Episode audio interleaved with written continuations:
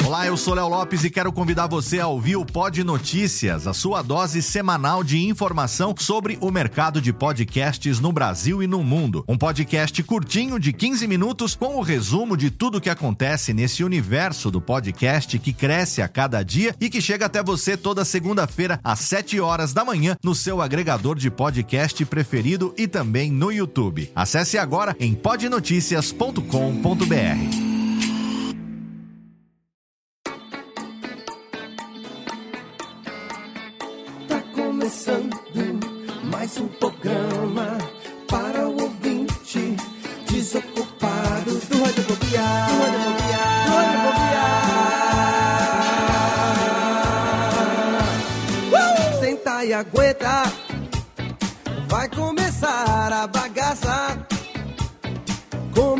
garbo elegância.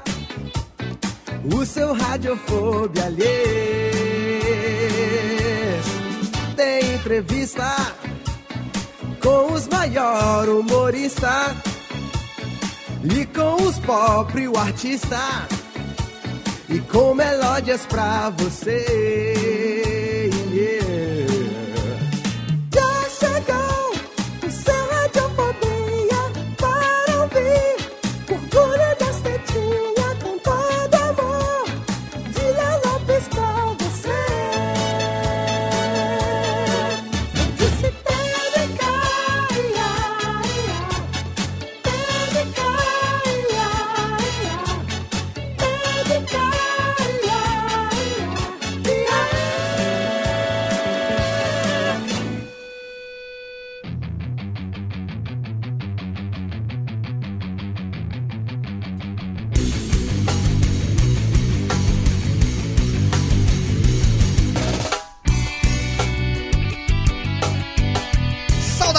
Ouvinte desocupado! Tá no ar pela Radiofobia Podcast Network, mais uma edição do seu podcast de bate-papo, seu podcast de entrevistas, sempre com muito bom humor, aqui em radiofobia.com.br barra podcast. Eu sou Léo Lopes e é com orgulho que trago pra você mais uma edição do Radiofobia, sim! E hoje nós temos um programa especial por vários motivos. E o primeiro motivo desse programa ser especial, peraí, Rubens e Jorge, um minutinho, por favor, para que o Técnica prepare o reverb. O motivo desse programa ser especial, o primeiro motivo desse programa ser especial, é que ele é o nosso programa de celebração de nove anos do Radiofobia no ar, senhoras e senhores! Olha aí, mais palmas! Eu quero muito mais palmas, faz favor. Tira reverb também, tira reverb. Nove anos no ar, que alegria! Agora no dia 1 de março, esse programa está sendo publicado no dia 26 de fevereiro de 2018. E agora no dia 1 de março de 2018, a gente comemora nove anos no ar. Esse programa foi ao ar há nove anos numa segunda-feira de carnaval. Esse ano o carnaval já passou, mas nós estamos aqui há nove anos enchendo o seu ouvido, como diria meu amigo, meus amigos do Troco Disco, né? Enchendo o seu ouvido de groselha aqui. Porque a gente vive falando merda, mas a gente traz convidado do mais alto garbo e elegância. E hoje nós temos aí, esse é o segundo motivo pelo qual o programa de hoje é especialíssimo. Um cara que eu admiro pra caramba, que eu tive a honra de conhecer no final do ano passado. E um cara que é brotherzaço, fiz o convite, ele aceitou. Já já a gente vai chamar. Claro que você tá lendo aí, você já sabe, já ouviu a vitrine, já viu, tá, já tá ouvindo o programa, porque você sabe que ele tá não sei aqui. por que, a gente faz suspense. É, a gente faz É que porque a nem- é que gente. nem as pessoas, quando as pessoas se cumprimentam no programa de TV, assim, que elas já se encontraram nos bastidores. Exatamente. A gente eu faz. fazia isso na prévia, eu ficava muito, muito bolado. Eu parei de fazer isso. Aí eu tô vendo, e aí, mano, vai te ver ali 15 segundos. Tava ali que você, né? A gente faz porque a gente gosta de brincar de rádio ao vivo. A pegada do Radiofobia é a gente fazer de conta. Eu gosto de acreditar que eu estou ao vivo de algum, de algum jeito, pelo menos aqui. Então a gente vai chamar ele daqui a pouco. Ele já deu o seu interlóquio aqui, claro, você já Ah, sabe não de dá pra falar nada. é, não tem problema. Fica tranquilo, fica tranquilo que você já está aí, é, já tá mastigando, já tá comendo e bebendo mesmo, que eu sei que você acabou de vir do fogão, já sentou na mesa pra gravar. Não tem problema nenhum, mas os integrantes do Radiofobia que estão com a gente hoje nesse programa aqui, começando por ele, a gente tem a presença do príncipe negro do futebol moleque, o pai de Gabu, John. Jones. Olá, pequeno Vidani. Olá, Léo. Estou muito feliz, muito contente de gravar com esse cara pra quem eu torci tanto. Pois é, É nóis. Mas, torci é, muito também, hein? Vou falar pra você que a segunda temporada do Masterchef foi a melhor até agora. Também acho. A melhor- Não, e, mas realmente foi a mais legal mesmo. Foi. Galera mais legal. A Acho que teve a galera mais louca até agora, nós vamos falar sobre isso daqui a pouco. Teve os caras mais retardados até hoje do Masterchef, tirando agora a última edição do Profissionais também, que tem uns caras bem Bem desequilibrados. louco também, exato. Teve uns Bem- caras bem maluco. bem desequilibrados Olha, Tem também. um rapaz lá que parecia um perna longa vestido de mulher. O... É Exatamente. tem um paralelo entre ser loucão e ser desequilibrado. Tá ligado? Tem uma diferença. É verdade. É, a gente vai falar daqui a pouco. Hoje a gente tá aqui, o, o Vitor, que eu sei que é um homem de, de copa e cozinha, né? Ah, eu sou, Léo. Copa eu, do eu Mundo. vou fazer uma pergunta pra Copa do Mundo. se ele é Masterchef mesmo. Depois eu vou deixar no ar aí. Deixa no ar aí, deixa no ar que a gente vai fazer o teste pra saber se ele é tudo aquilo que a gente acha que ele é, ou se na verdade ele tá, como eu, ganhando dinheiro, enganando todo Foi mundo, bom. dizendo que, dizendo que faz aquilo que nunca fez e tá ganhando dinheiro aí, enganando as pessoas, que é o que a gente sabe fazer de melhor aqui no Radiofobia, né, Vitor? Nossa, eu vivo fazendo isso. É o que a gente Desde faz. O negócio não precisa saber, você precisa ser convincente na hora que você vende o negócio e diz que você sabe fazer, é isso que importa. Temos também a presença dele aqui diretamente da Detroit Paulistana, aquele que dirige 14 horas por dia para chegar ao trabalho, Thiago Fujiwara. Olá, querido. Olá, Léo. Boa noite. Bom dia, boa tarde, boa noite para você. E eu quero saber se ultimamente as suas traqui, ah, tra- traquinagens na cozinha têm sido é, fazer mingau de aveia ou se você já deu um upgrade aí nesse sabor aí, nesse paladar. Que é isso, as meninas aqui, se eu pintar uma pedra de verde, elas comem achando que é melancia, Léo. Olha que delícia. Quem não sabe, Thiago Fujiwara, ele é pai de duas gêmeas que estão crescendo e já estão quase maior do que o cachorro de John V. Jones. Excelente economia, inclusive, viu, Thiago? Continua comprando pedra aí, manda bala. Muito bom, muito bom, Ela Thiago. vai passar na quitanda, ele vai na obra. Com certeza. Thiago Fujiwara Paulo com Zé, dá três de tijolos baiano pra mim, por favor. Exatamente. Lembra daquela mulher que come tijolo? Se tiver bem temperadinho também, né? Às vezes é melhor do que o prato de muita gente por aí. Eu não vou, não vou nem dizer, não vou nem começar o momento denúncia aqui, mas eu vou dizer que tem pessoas que cozinham que nem o meu cozinho. Olha só. É, e também tem a presença dele diretamente de Sorocaba, aquele que nunca sabe o que pode comer, porque afinal de contas ele é diabético e a gente nunca sabe se quando vai sair ele vai comer de gula, se ele é magro de ruim. Não entendo como é que vive menino Chester. Como é vive menino Chester? Olá, Léo, olá, ouvintes, e prazer estar aqui novamente. Olha só, Léo, eu fui muito, muito ruim na cozinha, mas esse final de semana nós fizemos aqui umas onion rings aqui em casa, que Oh! olha, ficou uma delícia. Onion rings, a primeira vez que você faz onion rings, ela pinga óleo, né?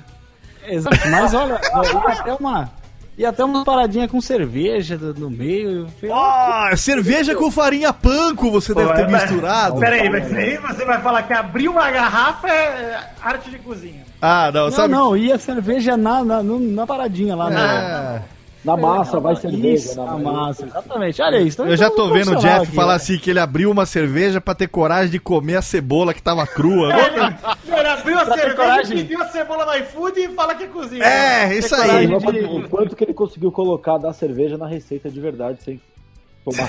Exatamente. Eu só não tomei porque tava quente, só por isso. E aí ele põe no Instagram assim, harmonização do fim de semana. Onion rings com uma bela de uma IPA. Olha que delícia. É, muito Pô, bem. era- Toma Itaipava. Bavária esse menino. Enganando. Deus olhe Bavária não, pô. É com uma, uma não, a glacial, todo mundo sabe. Todo mundo sabe que a cerveja preferida do Jeff é a glacial. Todo mundo sabe disso. Exatamente. Sabe a cerveja do ratinho. Muito bem. E temos aqui ele que durante a madrugada acorda a- a- a- sob a mira de uma 12 e vai fazer aquele famoso macarrão à carbonada para sua esposa, Pedro Palota. E aí, Léo? Boa noite. O Pedro, o Carbonada, né? o macarrão à carbonada é uma delícia. Ele pegou, a mulher abriu para ele de madrugada. Como é que foi aquela história? Tô com fome. Ele abriu o armário, tinha aquele lamen, né? que E tinha um ovo. Ele falou: vou fazer um, macarbo, um macarrão à carbonada. É, se eu Itaqueteadas, a minha, minha querida esposa, tem fome a momentos bizarros. E aí eu tenho que resolver esse problema Não, da fome na- dela, né? Na verdade, ela só tem fome uma vez por dia. Na hora que ela acorda, até a hora que ela dorme. Nossa, É é. só. Exatamente. E o Pedro Palotto, que como eu também, gosta de fazer as suas peraltices culinárias, ainda que a, a, a qualidade seja questionável, né? Ah, a qualidade eu posso falar que não é questionável porque eu tenho diversas fontes que agradecem o que eu fiz. Então. Não agradecem porque é melhor comer mal do que passar fome, dependendo da situação. Os membros do fã-clube viu, dele. E o Renato. Que delícia que você lembrou disso. Muito já bom. Não, você vê aqui, não. Ele me menosprezou porque eu não estava na última gravação. Ele falou: é, o Japa não tem fã-clube. Olha aí. O Japa tem. Quase cai da moto quando eu vi isso. É melhor não ter fã-clube do que fazer o seu próprio fã-clube? É isso que você falou pra ele? que vergonha, velho. Você pediu desculpa pro seu pai e sua mãe Pedro? Olha só, e você. Agora, agora vamos segurar, porque o convidado está aqui esperando a oportunidade, afinal de contas, nisso. N- Nesse período desse introdutório aqui, de quase oito minutos, ele já. Comeu toda a refeição que ele tinha feito, já comeu suas castanhas defumadas que ele trouxe de Ame- Porto. amêndoas. Amêndoas defumadas que ele trouxe da sua última viagem a Portugal recentemente. Minha última viagem é ao Zafari. Olha Aliás, aí. recomendo, viu? Amêndoa defumada. Olha aí, ele está aqui, ele é publicitário, ele foi finalista da segunda edição do Masterchef em 2015, perdeu para Isabel, grande Bel, sócio da Meni, que é uma empresa de negócios em gastronomia desde 2015 e que eu agora posso dizer porque nós já compartilhamos uma refeição e como diria Faustão, o grande filho do seu Paulo, bicho, olha aí a presença de Raul Lemos do Masterchef, nosso Masterchef preferido. Obrigado pela introdução. Meu pai vai gostar. O filho do seu Paulo, meu. Olha aí, grande seu Paulo, nerdão, nerdão da velha guarda. Putz, meu pai é nerd root. Que nós conhecemos lá na Comic Con, todos nós aqui, né? Que conhecemos o Raul lá. né, Todos nós estamos aqui, conhecemos o Raul lá na Comic Con, exatamente. Eu não, Léo, não estava com você. Você não triste. tava? Não tava. Ah, você. ah, você devia estar. Você, você devia estar atendendo o seu fã clube naquele momento. Tava na sala lá, a gente tira foto com os youtubers. Né? A gente conversou. tirando, lá- ele tava tentando tirar foto com o Pyong Lee. Eu fiquei lá tietando o Raul, aí troquei ideia, fiz uma entrevista com ele que nunca foi ao ar porque o Pedro nunca editou lá no site da Radiofobia. E a gente tem essa filmagem lá que um dia, quem sabe, a gente resgata ela para a posteridade. Mas o importante é que ele está aqui hoje e nós vamos saber tudo sobre Raul Lemos, o único Masterchef que importa, hein, Mito? Ô, louco. Masterchef definitivo. É, é o Masterchef de todos, afinal de contas, quem tem coragem de mandar um bife Wellington na seleção, meu amigo? Daqui a pouco a gente volta, a técnica sobe aí, ele pediu o Beautiful Disaster do 311 e a gente toca na abertura do programa. É Radiofobia, nove anos no ar, hoje tem Masterchef Raul aqui no Radiofobia, já já tem mais, não saia daí.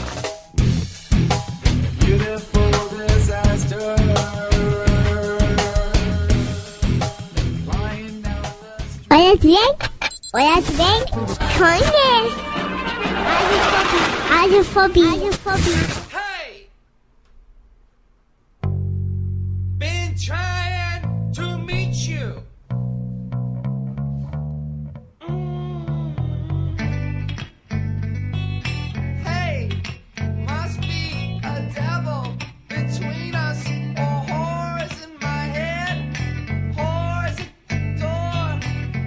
De volta! De volta técnica, roda aí, olha que legal, hein? O som do Pixies Rei aqui pra abrir o nosso primeiro bloco. Pedidos, os pedidos musicais, você sabe, o vídeo do Radiofobia já tá acostumado.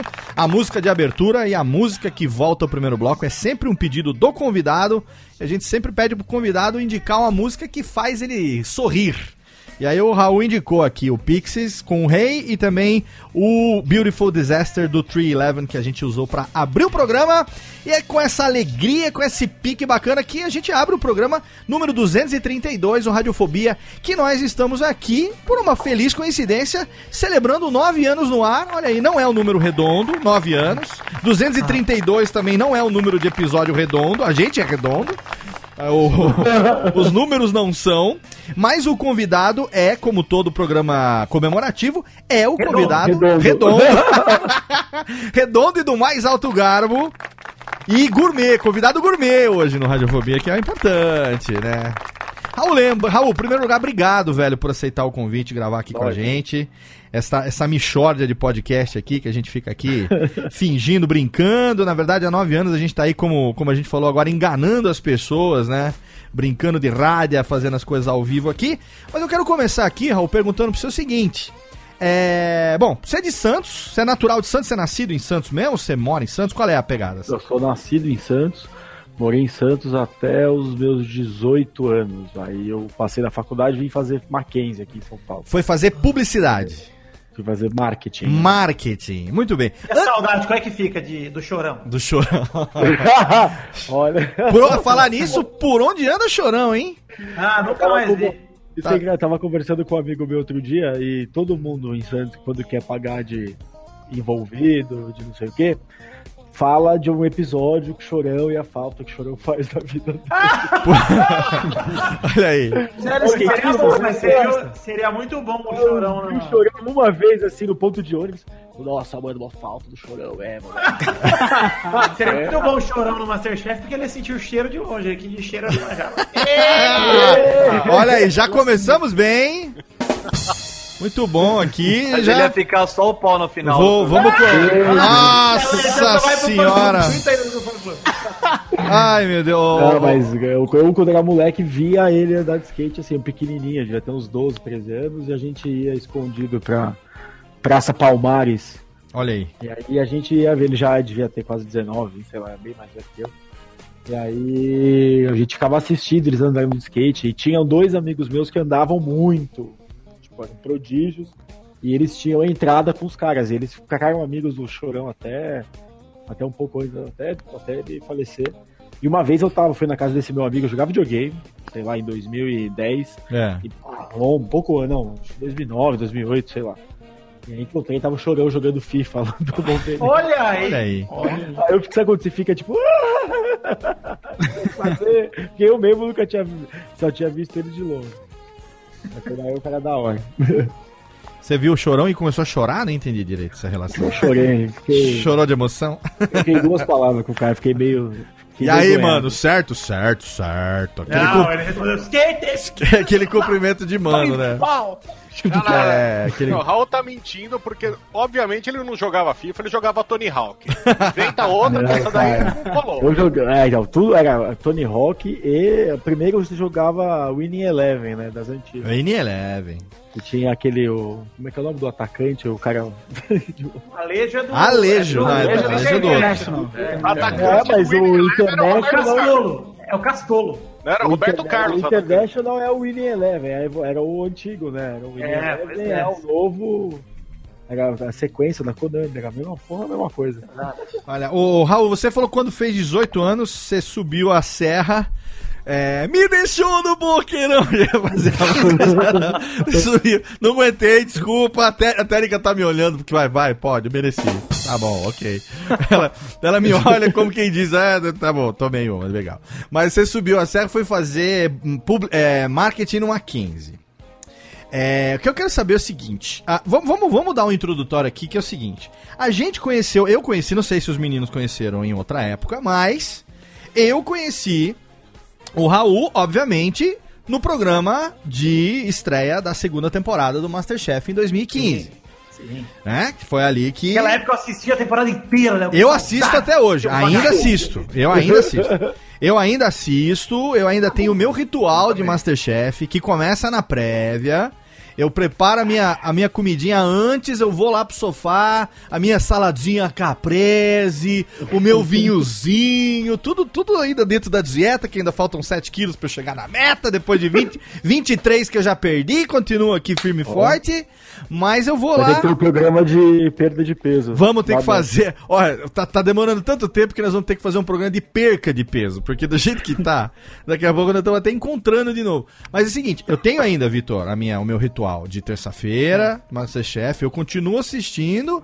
Né? Tem umas temporadas aí que eu concordo que. Essa última agora eu gostei mais, porque teve o, teve o Francisco, que nojentão, legal, botou uma banca ali também, a gente ficou com raiva dele.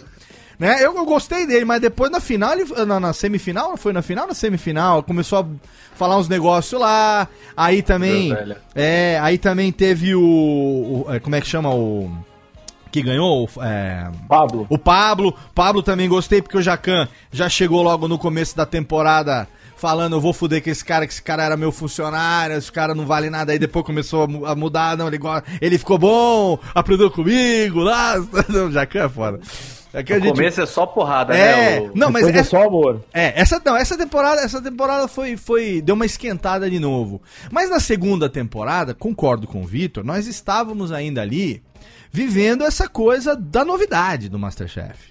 Né? É um momento que todo, todo homem, inclusive, Assim, começou... vamos ser sinceros, Léo. A primeira temporada do Masterchef foi uma surpresa. Eu Surpresa. não esperava que ia ser o sucesso que foi. Jamais. E aí, Nem, nem foi, então, nem foi. Em termos de números, nem foi. Não, Ah, mas já mídia deu aquele- social foi, cara. Isso, é. Não, assim, teve, tem, tem uma relação de número de aqui. Eu fui numa reunião no Twitter outro dia, sim. e os caras apresentaram isso pra gente. Olha Então, que legal. teve- É uma evolução muito louca, assim, porque você teve a primeira com. A final da primeira temporada deu, sei lá, 80 mil tweets. É um pico.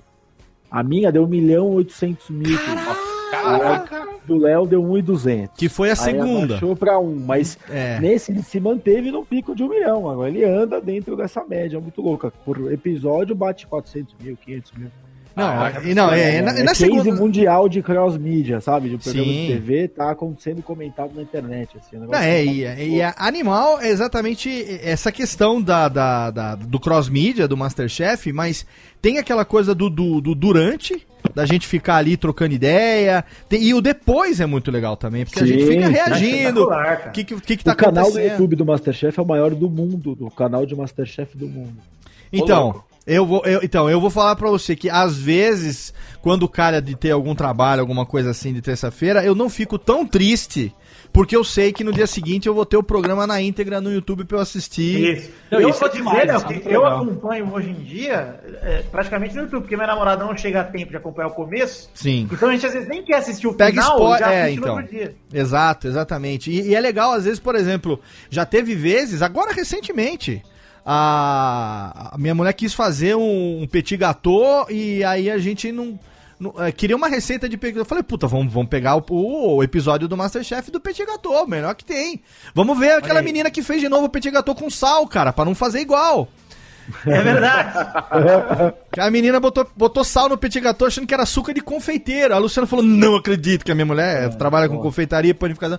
Eu não acredito, eu não lembro disso. Falei, ah, vamos assistir de novo. E Joga no YouTube, bota lá petit gâteau com sal. Primeiro resultado é, é esse, é esse que aparece. Então tem essa coisa. Mas o que eu quero dizer é o seguinte, lá na segunda temporada, quando começou, ainda tava um negócio assim, é, é, de novidade, aquela coisa toda do Masterchef. Primeira temporada tinha sido, como o Vitor falou, uma grande surpresa, bem legal. É, a vitória da Elisa, teve aquela emoção do pai dela abrindo o pote na final, achei do caralho e tal. que ela apareceu nessa última temporada aí do Profissionais lá, eu nem lembrava a cara dela. Era a Elisa, imagina, grande Elisa, Elisinha, ganhou lembrava. Eu, você pode Merecidamente. as pessoas, eu não guardo. Merecidamente. Eu sou um ótimo fis- fisionomista e péssimo pra guardar nome. Então, eu sei quem é. Fala, ah, lá, a gente se conhece lá do. É, quanto tempo. Eu sou o contrário, viu, Leonardo? Eu sou ótimo pra guardar nome. Leonardo é ótimo, né? Muito bem. Leo- melhor do que Leonildo. Melhor do que Leonildo. Leôncio. Leôncio. Viu, mas então eu quero dizer o seguinte: eu não consegui introduzir o que eu queria ainda, que é o seguinte. Perdão por atrapalhar. Não, eu que estou atrapalhando Nove aqui. Eu atrapalhei sete só. Ó, tá introduzindo aqui. Introduz a técnica de introduz. Se eu não introduzir, a técnica introduz. Na segunda temporada, nós estávamos. Porque na primeira temporada, quando foi o primeiro episódio, aquela coisa, todo mundo ali no estacionamento do Pacaembu. É todo mundo enfileirado. Aí os chefes passando, passando. E aí você é bom, não sei o quê. Aquela, aquele negócio grandioso que é pra, pra mostrar. Na segunda temporada, ele falou, cara, vai ter de novo aquele peneirão. Quer dizer, o nego já fez, né? Aquela, aquela, aquele funilzão. E agora tá na hora de ver quem que vai pro estúdio finalizar. E aí a gente começa a acompanhar um, acompanhar outro e tal. E aí, cara, num determinado momento, me chega um cara um jovenzão bigodeira ali, barbichinha, tatuado, todo sorridente ali, andando aquele jeitinho e tal. Aí a Paola, com aquele jeito de classe dela, pergunta: O que você vai fazer? Ela falou: Ah, eu vou fazer o, o bife Wellington. Eu digo, O quê? Aí daí ele ri assim, dá, uma versão aqui do bife Wellington. Você, tá achando que isso aqui é piada? Não, senhor, imagina que isso. Falei, puta, chegou. Se esse cara passar, ele vai ser o Joselito da temporada, sem noção, que é o que a gente precisava pra dar. E não é que o cara entrou mesmo. com o bife Wellington. Então a pergunta que não quer calar é o seguinte, Raul: como é que você foi parar naquela bagaça? Que legal ver a revisão da minha trajetória. É, uma revisão escrota, porque, né? Afinal de contas, é.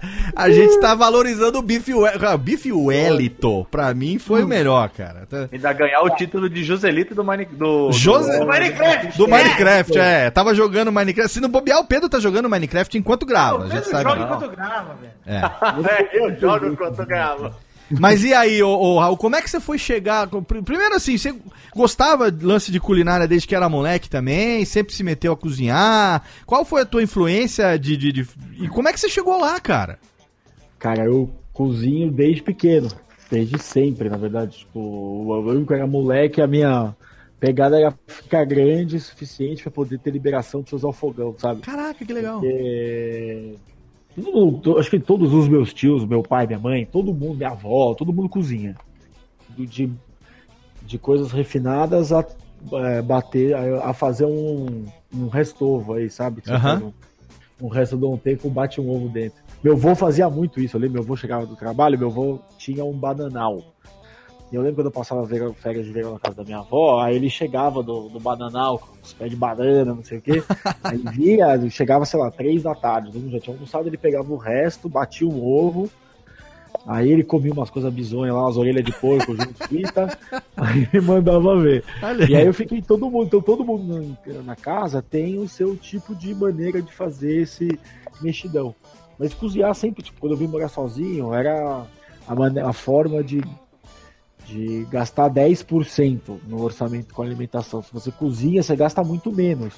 É, pois é. Como eu sempre tipo, tive que ajudar meus meus pais sempre trabalhavam fora, então a gente tinha um acordo de eu ter eu deixava um arroz e um feijão, sempre chegava da escola, deixava arroz e feijão pronto.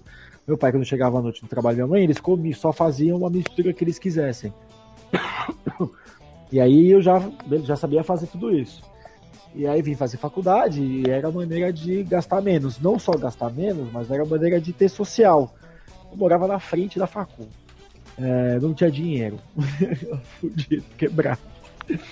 Aí a galera veio, ah, vamos sair, não sei o que. Eu falo, não, por que vocês não compram breja? Vem cá pra casa, libera o apartamento, não sei o que. Então o curso fazia um rango, as pessoas levavam comida e começou nessa, cara. Tipo, até pra sair com mulher, eu era isso que, ah, não, vamos jantar. Eu falei, não vou levar você pra jantar, não, vou fazer um rango aqui em casa, gastar 15 conto. Fazer o estrogonofe de é salsicha com miojo, né? Não, fazer os negócios, tipo, da van, você imagina, faz a comparação, vai, sei lá, isso vai, ano do começo do ano 2000, pouco mais. Você levar alguém pra jantar era 100 reais, cara. É. Tinha, não tinha carro, velho, não tinha nada. Tá louco, velho. Morava numa república com 15 moleque. Tinha a menor condição. Era estagiário. e aí cozinha, fazia comida e gasta- gastava 30 reais. Porra, eu economizei 70, com, contando o risco de se dar muito bem. Já muito rápido. E, e, Mas eu sempre cozinhei, cara. Ah, E então. aí eu sempre gostei de fazer comida e ser Ah. cozinheiro. Sempre fui o cozinheiro da galera, tá ligado? E mais velho, aí eu fui viajar, consegui, né, tipo, você sobe no emprego, consegue um salário melhor, aí você consegue ir lá fazer sua viagemzinha pra Europa, aí você conhece. E eu fui morar em Londres, aí eu conheci uma, uns negócios que eu não tinha nunca nem passado pela minha cabeça. Ah, legal. Comida indiana, comida turca, comida espanhola, comida, comida coreana, comida africana, é, mesmo comida italiana, né? Mas tem uma- é diferente, cara. E aí eu falei, cara, que da hora. Então, tipo, baratinho, eu só comia um curry lá. Quando eu voltei pro Brasil, eu fiquei com saudade. E aí eu comecei a inventar uns rangos muito loucos. Comecei a consumir muito conteúdo dessa culinária mediterrânea, com- europeia, sei lá. Mas isso você já tinha se formado quando você foi pra, pra Londres? Fui com 31, cara. Ah, então você. Velho, então, não, então você. é, velho, então quer dizer assim, você é aquele cara que. no arroz, feijão, estrogonofe macarrão durante muito tempo, porque não tinha referência. Só. Quando eu fui ter viajar e Ah, eu ganhei saquei, referência, que aí que o negócio melhorou, que eu consegui falar, cara, olha, eu posso ir até ali, tem os temperos e tem Sim, outras sim. coisas. Então foi de ganhar referência mesmo, de conseguir ir ganhar bagagem. Aí eu consegui. E cada lugar que eu viajo, eu trago tempero. lá Ah, fico legal. cabeçando, né? Quer dizer, você tinha lá a, a referência do teu avô e tal, da, da família gostava de cozinhar, Cara, já, você do- já do tinha um... com ovo, bom, arroz, feijão e ovo Então, e mas, banana. então, mas eu digo isso, sabe por quê? Assim, hoje em dia, talvez por causa do Masterchef, e em grande parte também é influência do Masterchef e tal. Por exemplo, eu tenho um filho de. 16 Eu tenho três filhos, né? Tenho um de 16, um que tá fazendo 13 agora e outro que tem, vai fazer 5. É, o mais velho, de 16, e o de 13, eles já se viram também fazer as coisas. Então, teve um dia que eu tava viajando em São Paulo, tava na Campus Party, agora, começo de. de foi em janeiro, né, meninos, que a gente tava na Campus Party? Final, final de final de janeiro, final de final de janeiro, comecinho de fevereiro. Aí eu falei com, a- meu filho, falou assim: Ah, cadê a mamãe? Ah, a mamãe foi não sei aonde e não voltou ainda. Falei, ah, vocês não vão almoçar? Eu falei assim, não, pai, a gente chegou da escola, não tinha nada, já fiz o almoço aqui pra gente. É, da hora. Fez um molho de macarrão. Não, almoço de, de moleque de 16 anos, mas ele teve a iniciativa de fazer um molho de macarrão. Foi lá, pegou, cozinhou o macarrão, fez um. Entendeu? Lá tem uma hortinha aqui na, na varanda do apartamento. Ele pegou ali um manjericãozinho fresco, cortou um manjericãozinho. Teve a mãe, botou um pouquinho de orégano, tem orégano em galho, oréganozinho fresco Muito também. avançado, Léo. Eu, com 16 anos, botei uma panela de alumínio no micro-ondas Ex- e vi um lá dentro, achei que ia morrer. Você não- não é? É isso, exatamente, exatamente esse é o ponto que eu tô falando. A molecada hoje já se vira num nível muito mais avançado do que a gente, por exemplo, se virava. E, e tem essa cozinha influência. dá autonomia pro povo. Então. Viram, fala, eu consigo fazer, é rápido, eu vou resolver. O meu pai que fala isso, eu falo, eu gosto de cozinhar porque eu sou independente, eu vou e como a hora que eu quiser. É lógico, eu puta. sou é. muito isso também, tipo, quer comer, ah, eu vou fazer essa porra agora. Eu vou É isso. fazer.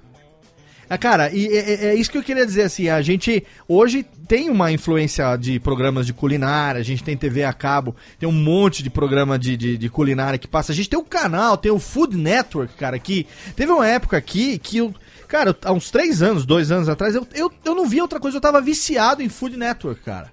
Eu não via Eu outra coisa. Eu sentava, eu sentava na, na frente da televisão, era Food Network, cara. Não, não via outra coisa. Eu via a Batalha dos Carrinhos, eu via lá o Guy Fieri, eu via lá o. Eu gostava daquele do Iron Chef, que quando eu morei no Japão, tinha esse programa lá, chamava Ryori no Tetsujin. Era o Iron Chef, quando aquele cara fala, ele não fala assim nas palavras do meu tio, né? É, Ah. let the battle begin. O original é no Japão, cara. E, e- e tem um cara lá, um japonês. Eu vou ver se eu acho essa foto pra botar o link no post pro ouvinte poder ver. Ele falava assim, por exemplo, vamos supor que o tema fosse ovo, né? Aí ele tinha toda uma roupa assim, um- uma roupa assim, tipo meio colonial, que ele usava. É roupa de ovo. Aí tinha aquela mesa aí, ele, ele botava os dois chefes assim. É, na frente um do outro, né? Que coisa da batalha. Aí ele fazia um, um mise-en-scène, ele falava assim. ah, bota o reverb aqui, Tênica. Ele falava assim. Kyo no tema wa! Aí ele levantava assim a, o pano. Tamago! Era foda, cara. Era, era batalha. E, e com essa Na vo- época devia ser mesmo. com a voz de samurai que o cara fazia, ficava. Era, era, era viciado nesse programa. Aí quando eu vi o Food Network, pô, os caras ressuscitam esse formato, né? Lá no- nos Estados Unidos, como Iron Chef, né? E, puta, fiquei viciado, cara, nisso uma época. Mas o Masterchef, você entrou na segunda temporada. é, e eu não me lembro, eu não sei como que foi. é, a divulgação pra inscrição e tal. Claro, você já tinha assistido a primeira temporada, isso pode ter ajudado a, a despertar o interesse, mas como é que você foi voltando de Londres? É, veio fazer o- como que foi que você voltou e como é que você acabou caindo dentro daquele programa, cara? Então, eu, aí cozinhando, voltei e comecei a querer gostar de fazer esse monte de comida diferente, esses curry, maluco, comida turca. Aham. Eu peguei o cabeção, comi um negócio lá que era um lamachum, que é uma esfirra de turca, assim, aberta, é uma, uma massinha com uma com carne moída com molho, que é um molho filho da puta, um animal. um, sensacional, assim. Eu fiquei louco, não tem aí, é tipo, não tinha. Agora que abriu de novo um turco aqui em São Paulo, não tem um indiano bom aqui em São Paulo Sei. bonzão assim mesmo, sabe? Tipo, Aham. é, então eu comecei a falar, vou fazer, vou adaptar com as coisas que eu tenho. Então eu comecei a fazer um monte de comida golpe. Porque, ah, vou fazer o cordeiro. Aí não tinha dinheiro pra comprar cordeiro. Falei, Ah, então beleza, vou fazer um. Vou comprar um bagulho, vou fazer com mignon de suíno, que é mais barato. Aham. Aí eu faço comida de muçulmano com tempero de, de Com carne de porco. Com carne de porco. Isso é licença poética gastronômica. Nossa. É, faz curry de carne de vaca, sabe? Essas coisas. Aham. é bem- é, a gente anda nesse nível de piração. Aham. Mas comecei a pirar, tipo, meu, aí eu, eu era publicitário, né? Eu era diretor de e-commerce, novos negócios de uma agência. É. E já trabalhava em agência, já tinha, sei lá, uns bons 15 anos, já fui vice-presidente de uma agência, vi- vice- vice-presidente de atendimento. Sempre fui um profissional de atendimento, né? De client service. Aham. E já tava no. ah, e beleza, aí surtei aí no, seis meses antes de entrar no Masterchef, sete meses, e larguei minha, minha profissão, não sei o que, e comecei a cozinhar. Falei, ah, vou arrumar, vou comprar um food truck, sei lá, vou montar uma barraca. Foda-se, vou fazer. Vai montar uma coisa. hamburgueria com uma empresária famosa. A É uma tá tendo, oportunidade. a gente tá tendo essa conversa justamente porque eu não eu fui esperto. Olha aí. Aproveitar e mandar, mandar um beijão pro Léo. Léo, queremos você aqui, Léo. Ah, sim, mas vocês são os parceiros. Eu quero entrevistar os três. Ah, vamos entrevistar Tá, não, Zebeléu. mas ele caiu no golpe da Belpés, tá dica. Zebeléu, queremos você aqui. Muito bom. Mas o. Agiu de má fé, né? Coitado. Ô, Raul, mas você, você deu essa despirocada por- pelo gosto pela, pela cozinha Ah, ou pelo eu quase desgosto? morri mesmo numa reunião. Ou pelo um desgosto pelo que você tava passando da de- publicidade? É, não, eu tive, quase tive um princípio de AVC numa reunião. Puta Falei, que. Ô, mas tive um pela de pressão, foi zoado, assim. Aí, Puta. beleza, ouvi do médico, ó, se você continuar nessa, se tiver outro desse, você vai ficar, vai ficar um- uma massa que vai dar trabalho pros outros. Puta, vai ter que limpar, vai ter que te dar banho. Eu Falei, ah, então não vai rolar. Aí É larguei, falei, saí, falei, meu, beleza. Aí nessa eu comecei, ah, eu tava com a minha saúde zoada, tava tipo. Eu acho que, eu acho que o, te, o te deve ter te deixado mais triste, assim, é quando o médico falou que você ia ser obrigado a comer sopa de mandioquinha pelo resto da vida. Imagina, a minha é boa, velho. Então se fosse eu que fosse fazer. Ah, mas você não ia fazer, você ia estar na cama, travado, babando. Aí fudeu. Então, meu, comer sopa de mandioquinha daquelas lascou. que a tia faz, aquela ruim. Nossa senhora, pedaçuda, sabe? É, nossa, não aguento. Preguiça de processar o negócio todo. Mas aí, você beleza. saiu do Aí, trampo não, assim eu mesmo, tocou eu foda-se. e fiquei cozinhando, eu comecei a consumir muito conteúdo de Tá. gastronomia. Então, Legal. eu, eu, lá, quando eu morei em Londres, eu assisti o Masterchef inglês, comecei a assistir o Masterchef australiano, o não sei o que, tinha o BBC, né? Não, tem- Aham. São, Paulo não tem mais. Aí tem um cara que tinha um programa chamado Bill Granger, que era um chefe australiano, fazendo uns bagulho diferentes. O próprio Jimmy Oliver, o Gordon, então eu comecei a assistir todo mundo. Falei, cara, eu comecei a fazer em casa. Aham. E aí a galera ia em casa, ia comer e falar, porra, cabuloso. Na verdade, todo mundo sempre foi comer em casa. As pessoas que sempre foram comer continuaram indo e falaram, meu, melhorou o negócio aqui. O que aconteceu? Olha aí. Aí do estrogonofe, né? E. E aí a minha esposa e um casal de amigos falaram, meu, vai, você vai se inscrever no Masterchef. A gente tinha assistido a primeira temporada e eu passei, eu não assisti inteira, assisti da metade pro final e eu passei todos os episódios falando, ah, mano, se liga. Certeza que eu faria melhor.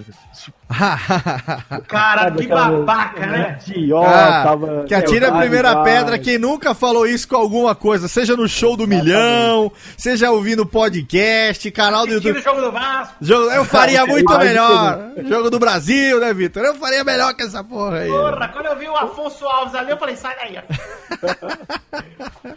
Aí fui, aí me inscrevi, se inscrevi, me inscrevi, fiz um vídeo com um brother ali na casa da minha mãe. E rolou, cara. Os caras assistiram o vídeo e falaram, meu, a gente assistiu o vídeo e, tipo, a gente não conseguia parar de rir com o seu vídeo. Porque eu fiz, aí eu fico indignado, eu fiz uma massa, eu fico indignado com o rolo de plástico que a minha mãe tinha. Aí eu quebro o rolo, fico mó veneno. Mas você fez isso de propósito pra ficar engraçadão Não, cara, no eu- vídeo ou por você foi você todo, mesmo? Cara, a gente não. Fiz o vídeo. Publicitário. Ah, fiz porque, meu, tipo, tava com vamos fazer um vídeo, vamos fazer um vídeo. Então, Não, não, mas sabe por que, que eu pergunto? Porque, jeito, tipo assim. falar nunca fiz tipo. Então, né? é porque a pergunta é o seguinte: tipo, Master, Masterchef, o, o Big Brother, pro cara entrar, ele faz aquele vídeo nojento lá. A gente sabe, mil Ah, e mas um. o Masterchef também. Não, não, então, mas o vídeo do Big. Brother é aquele objetivo do cara virar o, o, o, o Big Brother, cara quer ser famoso, quer não sei o quê, né? O Masterchef você tem a questão da premiação em grana, tem o custo no Le Cordon Bleu, você tem toda aquela coisa. Então, o objetivo, na verdade, é você Porque se você chegar lá e você for só uma carinha bonita, você vai sair né, pra- logo na, na seleção. Até porque no Masterchef normal, eles não, diferente do profissionais, né? Eles estão tentando, alguns, né? Estão tentando uma carreira nessa. Isso. É nesse meio. Então, pô, o cara não pode brincar com do tipo. É, não dá pra fazer tipo um É, vídeo sério, Inês é. Brasil Dá pra do. Marquito lá no É, Masterchef. pô, você vai É. ser um palhaço lá dentro. Inês Brasil do Masterchef, sabe? É. É que na minha é, quando eu participei, o que, que era o Masterchef? Era um programa que a Band tinha acabado de passar, não tinha. nem- É, não, não foi um programa. não- teve uma aderência boa, mas não tinha sido aquele Sim. boom nem nada. Fenômeno, né? Ainda É, não tinha era, estourado, não né? tinha. E quando eu participei, É. eu falei, cara, é uma pra mim.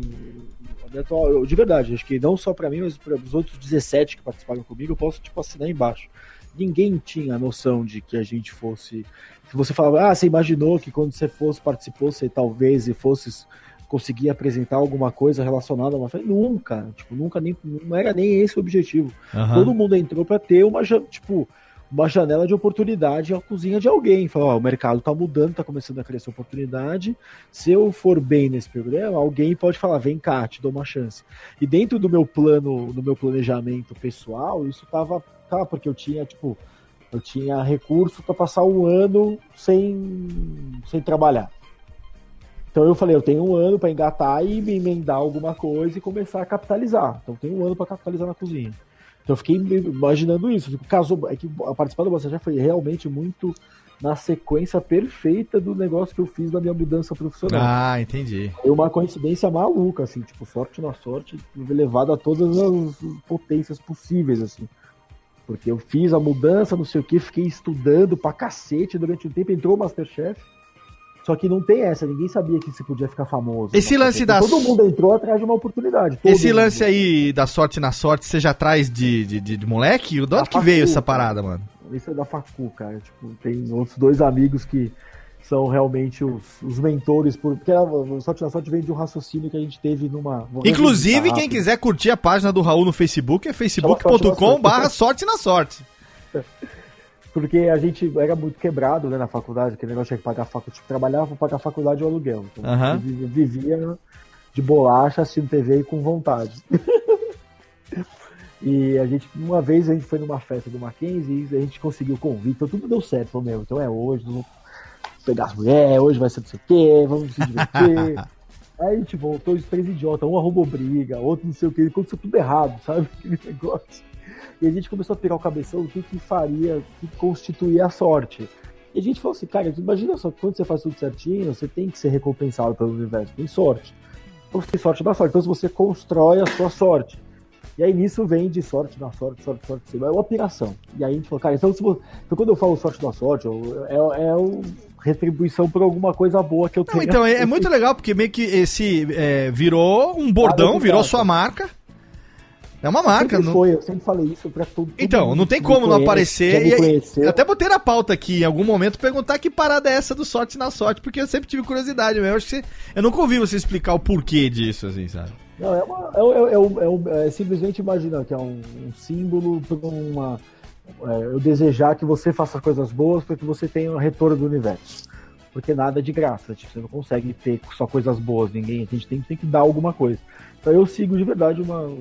Quando a gente, nessa noite fatídica, que a gente trocando ideia no madrugada inteira, a gente falou, cara, se a gente for bons meninos, se a gente fizer as coisas direito, Sim, mas sim. o universo vai sorrir pra gente. Sim. E da outra semana, um arrumou um emprego, outro Ah, que quê, legal. aí a gente deu certo. E aconteceu louco. a mesma coisa nessas, nesse momento que as coisas encaixaram da tua, do- da tua transição, da tua piração pra o Masterchef, né? Eu tenho uma aspiração meio quântica, assim, sabe? De... Eu sou muito. muito otimista. Aham. então eu trabalho sempre para tentar materializar otimismo. Então o Sorte Sorte é um símbolo disso, né? É a simbologia, é a, é a marca desse pensamento só. Aham. E aí quando eu falo sorte da sorte, É muita tipo gente não entende, fala, ah, é Deus. Quando eu posto alguma coisa, e fala, ah, sorte da sorte. Mas Não é sorte, é Deus. Eu não sei o quê. É sorte da sorte que Deus gosta de mim.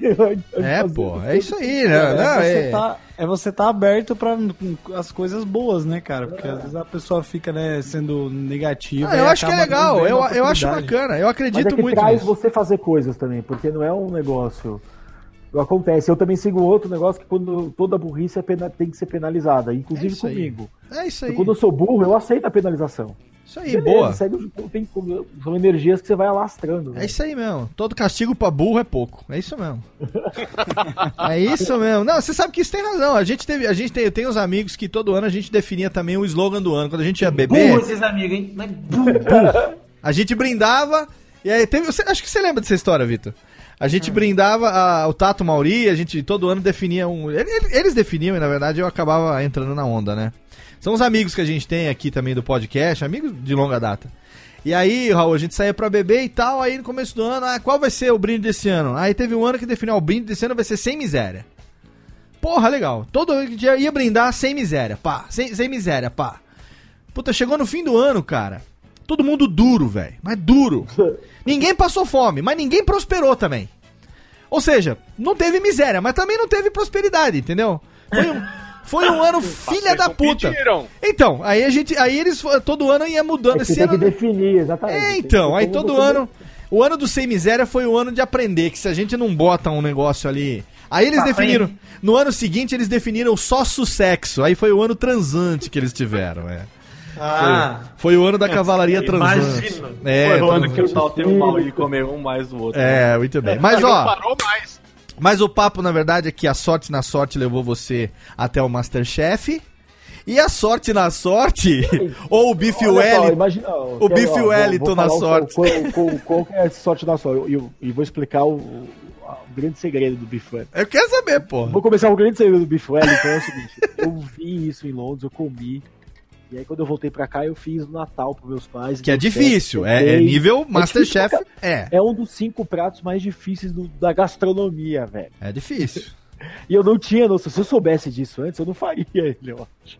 Mas pra mim era o Bife Wellington que eu vi no vídeo. Não era o prato pica da galáxia. Eu vi o cara fazer no vídeo. E fiz. Quando eu escrevi lá o prato, porque você na ficha de inscrição você tem que falar assim, quais pratos você faria com segurança na frente dos jurados. Olha aí. Eu falei, eu falei Wellington. E demora duas horas. Eu fiz o Wellington em 45 minutos, cara. Duas vezes Caraca. no Masterchef. E o. É, porque rolou o a prova no meio do programa também, né? Teve na semifinal. É, aham, aham. E aí, é, quando eu escrevi, eu falei, vou chamar, vou dar um nome fanfarrudinho, porque é um conceito que eu usava em gestão. Eu aprendi com um chefe meu isso, de verdade. Eu segui isso. Quando eu virei gestor, eu seguia é um conceito de management, de, de, né, eu eu tava falando aí com os termos de- do Star. É um termo de, de gerenciamento de controle de crise, que é under promise over delivery. Que é você baixar a expectativa para quando você sabe que você tem uma entrega foda, você torna ela muito mais foda quando você joga a expectativa Na embaixo. linguagem Hermes e Renata, é Joselito toca o foda-se essa porra. O Bife Wellington. Aí você chega e faz o Bife Wellington. Não tem diferença nenhuma, é um Bife Wellington. Só que aí eu falei, é um Bife Wellington, negócio mais conversinha. Então eles estavam esperando o bagulho bosta. Aí você abre lá, a carne tá boa, tá no ponto, tá bonitinho, tá certo. E eles falam, ó. E eu fazia quando a gente trabalha com gestão, é, um exemplo idiota é você me contrata, eu falo, ó, vou fazer o trabalho em cinco dias. Você, beleza, combinou. Eu sei que eu posso fazer em dois. Eu te Aham. entrego em três. E aí você vai, caraca, contratei o cara pra fazer em cinco, ele fez em três, ele Sim. é incrível. Porque eu já sabia que eu faria em dois. Sim. Jeff. shh, shh. Não espalha. Segredos. shh.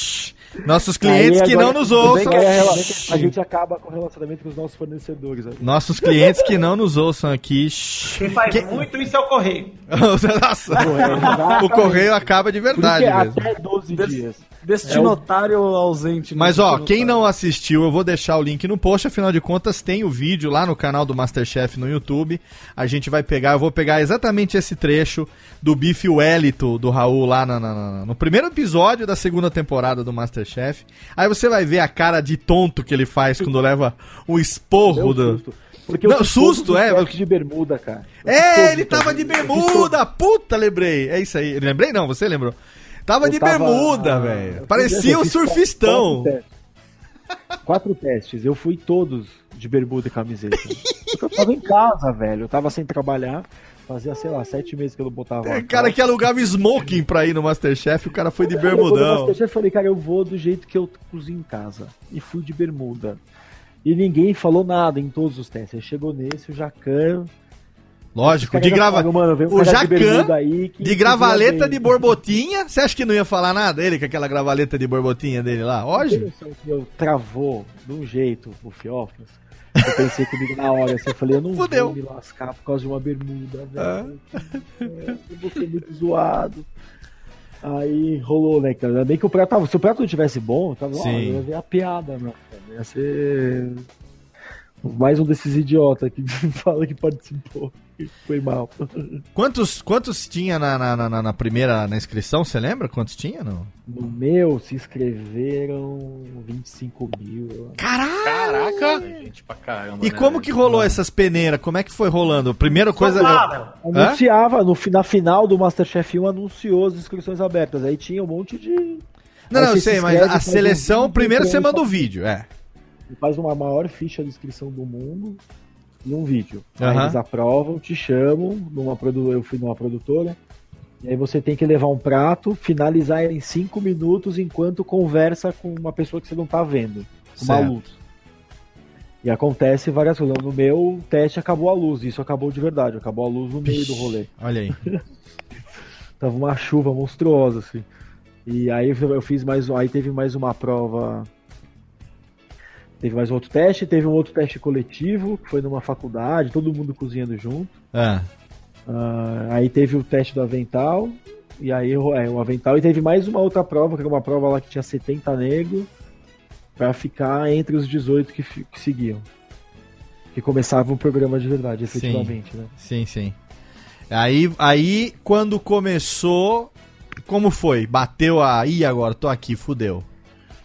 Cara, o primeiro dia que foi essa prova dos 70, que você para do lado das pessoas, e todo mundo naquele, né? Ah, esqueminha, primeiro ano de fac... primeiro dia de aula. É. todo mundo, né? Só que todo mundo querendo enfiar a faca no outro, né? Aí, só que eu ouvi, eu o povo falando, trocando receita, e falando de técnica. Eu falo, meu Deus do céu, para eu uns cozidos, uns assadinhos aí. Esses caras estão falando que estão fazendo no sous vide, não sei o quê. A porra da perna da rã, eu cacete, eu tô lascado, velho. Aquele molho, aquele molho base de legume lá, Ah, como é que chama? Bernese, é, vem fazer um ru, que ru, É, cara. Os caras fazendo, falando, eu lembro que eu colei na Bel, ela parecia portuguesa, aí eu acho, e eu, pelo sol, um sotaque muito carregado, eu achei que ela fosse portuguesa, fui falar com ela, aí ela tava conversando com o Fernando. Eles estavam falando de altas técnicas e mostrando foto. Eu tinha vergonha de postar minhas comidas. Nunca, até eu entrar nessa história do Masterchef, ninguém nunca tinha visto um prato, a não ser que tenha vindo comer aqui em casa.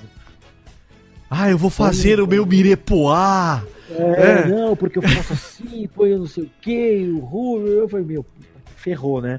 Vou sair do. Aí eu, falei, eu pensei, não quero ser o primeiro a sair. É. Porque já é. que Aí você dá aquele golpe, já foi uma vitória, chegar, cheguei, essas coisas. Aí foi, tá bom, beleza. Aí como começa, é muito cansativo, porque é um dia na sequência do outro, das 7 da manhã às 11 da noite. 10 da noite. Caralho. É isso que eu ia perguntar, como é que funciona as gravações, É? Você chega na Band. Todo dia, mano? um- todo dia, seguido. O meu foi seguido, assim, 59 dias seguidos. Ver. É... Por isso que a galera fica arrebentadaça no Não, final. porque a galera se mata no final. Tá todo mundo cansado, estressado.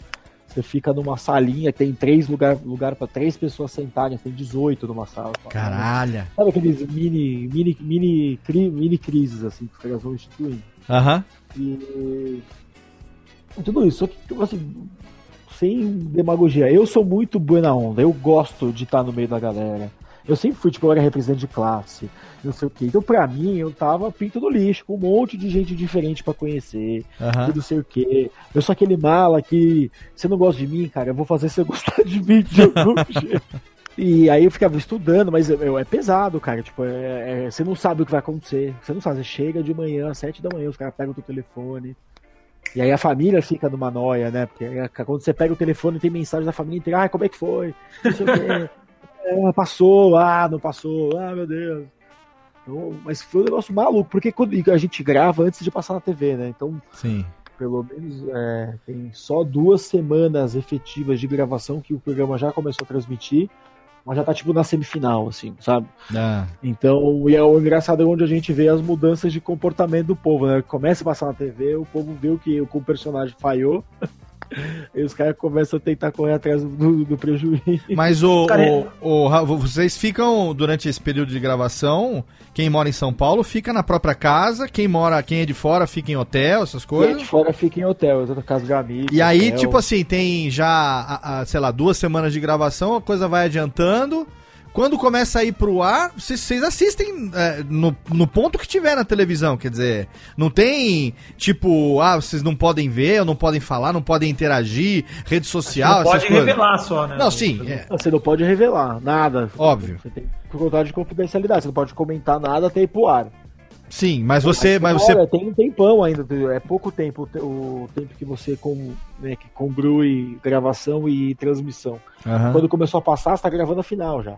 Ah, já é tipo uns três meses de diferença. É, isso aí. Caraca. Mas dá pra pegar um ranço da galera, né? Que você pega, assiste em casa, o cara fala naquela, daquele take que dá ele sozinho, ele fala, olha, É isso, meu é, prato tava o do A Raul discórdia. parece- Fala da discórdia. não Não, eu, descobri, tipo, discórdia comigo depois, quando assi- assistindo, né? Porque você não sabe o que aconteceu, né? Você não, você não tem acesso ao que foi gravado de ninguém. aqueles aí, que depoimentos um epi- É, aos depo... principalmente os depoimentos. daquele do então. sofazinho, ninguém fica sabendo. Não, ninguém vê, você não vê o do outro.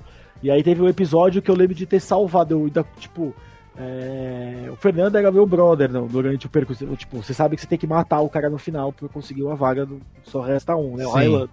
Mas por- enquanto isso você vai montando parcerias ao longo do caminho. Claro. Inclusive, ele era um monstro cozinhando, né, cara? O Fernando Fernando. do cara que falava, essa é uma receita da, fazia da minha avó. né?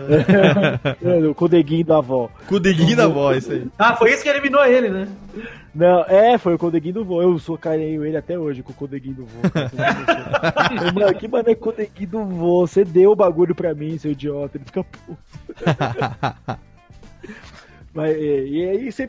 E Eu, eu, liberei, eu lembro que eu consegui levar a Jang no esquema pra gente poder libertar ele de, de uma, de uma prova. Aham.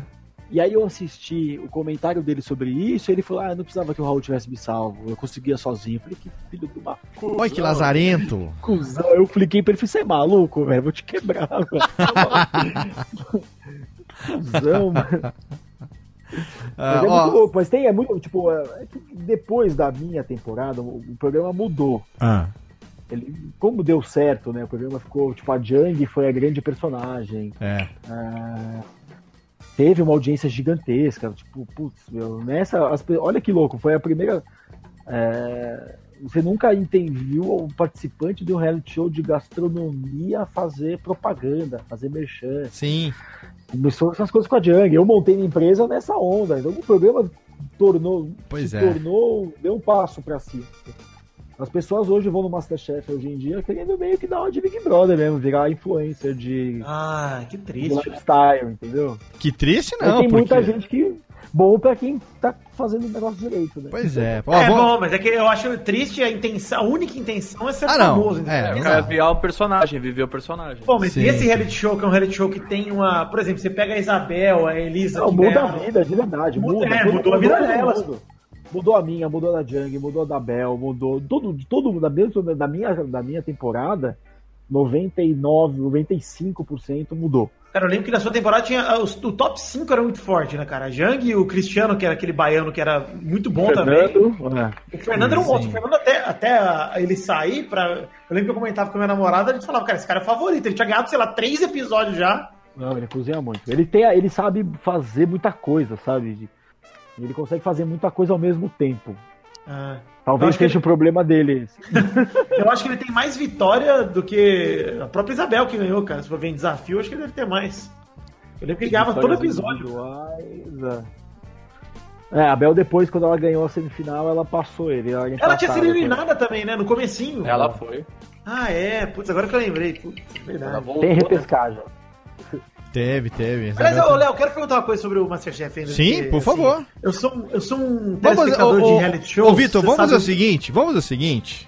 É, uma, hora, uma hora de gravação aqui, o programa tá rendendo muito legal. Então vamos segurar a tua pergunta para que ela seja a primeira pergunta do próximo bloco. Pode ser? Por favor? Podemos? Podemos. Fala assim, a contragosto, né? Caralho. Já que você tá me obrigando, né? Vamos fazer. Pois é, agora é você que manda aqui, pô. É, pois é, sou eu. Então é o seguinte. tá? Nove anos aqui, ok? Tudo bem. Você é o integrante mais velho depois de mim em, em atividade, Vitor. Exato, é verdade. Então você- Uma herança do Você, você deveria me entender melhor do que ninguém. Entendo, porém não concordo. Você tá errado. Falo, falo com tranquilidade. fa- discordou. falo Exato. com tranquilidade. Fala assim, exatamente por isso que eu falo com tranquilidade.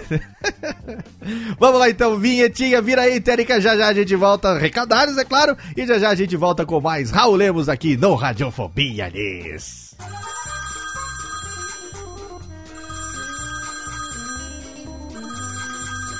Alô? Não, meu pai tá assim. Ah, mas ele não pode atender. Ele tá ocupado, tá fazendo totô. Eu vou anotar. Fala aí. Nossa, é? Puxa vida, hein? Ah, tá bom. Pode deixar que eu falo. Tá, tchau. Ô pai, tem recado aqui, ó.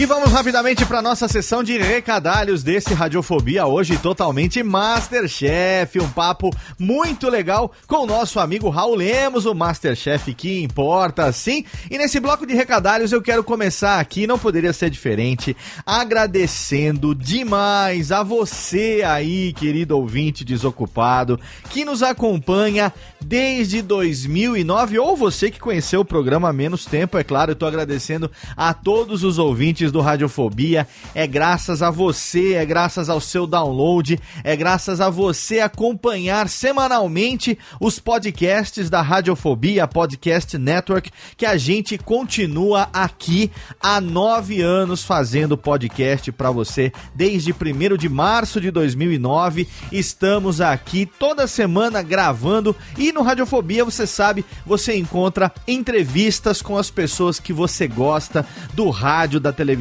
da internet. O Radiofobia é a, a minha veia de radialista sendo colocada em prática a cada vez que um novo programa é publicado. Por isso que eu faço questão de que o programa seja gravado ali ao vivo, com trilhas, com vinhetas. Ele não tem quase nenhum corte, a não ser quando dá um problema na conexão, a não ser quando alguém engasga, cai, quando dá uma enroscada na trilha. Fora isso, Geralmente o Radiofobia não tem nenhum corte, a gente segue direto para duas horas de programa. Geralmente a gente gravou duas horas e cinco, duas horas e dez. Então o tempo que a gente tá publicando o programa é o tempo que a gente ficou com o convidado gravando o podcast para você. E não é um programa pequeno, eu sei, é um programa grande, é um programa que realmente exige que o nosso ouvinte goste de ouvir podcast, que o nosso ouvinte curta o programa, porque quase duas horas e muitas vezes ultrapassa duas horas de programa é para quem realmente gosta, para quem realmente acompanha o Radiofobia. Então eu quero agradecer demais todos os ouvintes do Radiofobia que estão aí nos acompanhando e que você continue aí nos acompanhando, porque afinal de contas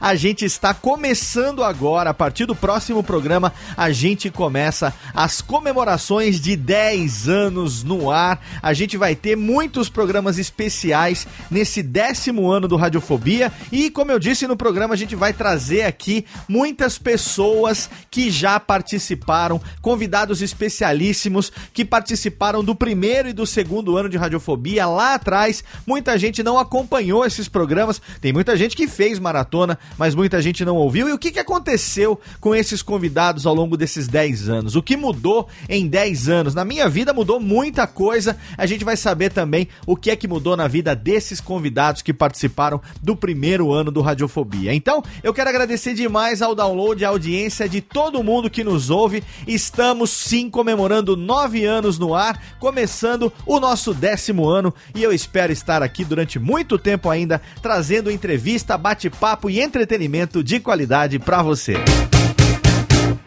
E se o Radiofobia tá aí há nove anos, se a gente tá fazendo esse programa toda semana, porque o Radiofobia é quinzenal, mas intercalado com ele mensalmente, né? Tem dois outros programas, se você não ouve ainda, no feed aí tem o Radiofobia Classics e também o Alotênica. Radiofobia Classics é o meu programa musical, onde eu trago para você a biografia e alguns dos maiores sucessos de grandes nomes da música nacional e internacional, e também o Alotênica, que é o meu podcast de produção de podcasts que eu uso para ensinar as pessoas, para compartilhar um pouco daquilo que eu faço no meu dia a dia produzindo podcast, tentando facilitar um pouco a vida de quem está começando agora. A gente só pode ter esses programas no ar toda semana para você fazer o download ali tranquilo, na melhor velocidade possível, porque nós contamos com parceiraços que cuidam da hospedagem. Poucas coisas são tão importantes para a vida de um podcast, para a existência de um podcast como uma hospedagem de qualidade. E a nossa hospedagem a gente divide entre dois serviços diferentes. A estrutura de publicação, todos os sites da Radiofobia Podcast Network, o site da minha empresa Radiofobia Podcast Multimídia, o curso de podcast, todos eles ficam hospedados em HostGator. A gente já está desde 2010 com o pessoal da HostGator, então a gente está entrando agora no nosso nono ano de parceria desde 2010 Radiofobia e HostGator aqui com uma parceria trazendo para você a melhor hospedagem possível e lá em HostGator você encontra com certeza um plano que encaixa aí no teu bolso de acordo com a sua necessidade. É só você entrar lá na homepage da nossa página da network radiofobia.com.br/podcast. Lá no rodapé tem um banner da HostGator, você clica lá e aí você vai escolher o melhor plano dentro das suas necessidades. Quero deixar aqui também o meu grande agradecimento ao meu amigo Robledo Ribeiro, ele que é CEO lá da HostGator e que desde 2010, agora renovamos, é claro, para 2018, a parceria com a hospedagem nesse que é um dos melhores serviços de hospedagem do mundo. Agora, os nossos podcasts, os arquivos dos episódios, né? Os arquivos MP3, eles ficam hospedados no melhor serviço especializado em hospedagem de podcasts do planeta, que é Blueberry Hosting. O podcast surgiu como mídia em 2004 e ainda em 2004, o CEO da Raw Voice, que é a empresa que desenvolve os produtos ligados ao PowerPress, meu amigo Todd Cochran, ele que fica lá no Havaí, nos Estados Unidos, ele se tornou um dos 10 primeiros podcasters do mundo. Lá em 2004, ele foi uma das 10 primeiras pessoas do mundo a começar a fazer um podcast. Viu aí também um negócio e ele fundou a Raw Voice, que é uma empresa que desenvolve também soluções em podcast. Entre elas, as mais conhecidas são o plugin do Blueberry PowerPress, as estatísticas premium do Blueberry e também a hospedagem, o Blueberry Hosting, que é onde nós estamos lá. Todos os episódios do Radiofobia estão em Blueberry Hosting. É um serviço que é muito fácil de você publicar o seu podcast. Se você utiliza o plugin do Blueberry PowerPress em conjunto com as estatísticas e também em conjunto com o Blueberry Hosting, aí fica mais fácil ainda, porque com apenas três cliques você publica o seu podcast.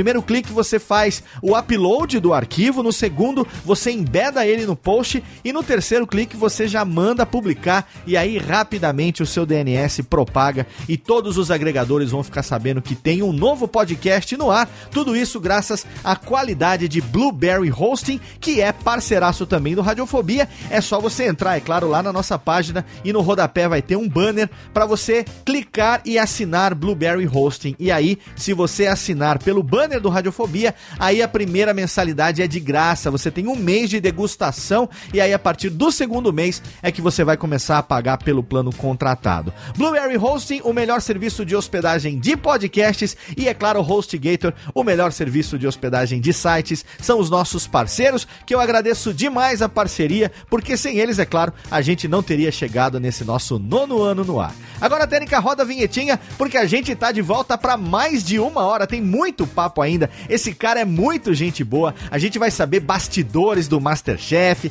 a gente vai conhecer a empresa de negócios em gastronomia, a Meni, que foi aberta pelo Raul Lemos e pelo sócio dele. Tem muito mais coisa pra gente ouvir ainda nessa segunda metade do nosso Radiofobia com o Masterchef que importa, Raul Lemos. Radiofobia. Radiofobia. Radiofobia. Radiofobia. Radiofobia.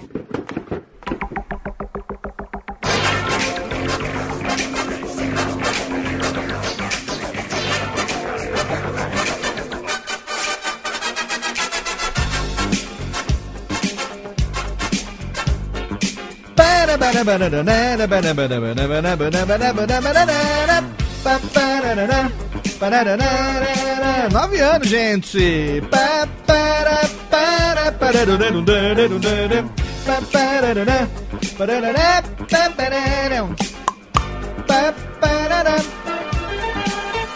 Aleluia, chegamos aos nove anos, aleluia que nós chegamos aos nove anos.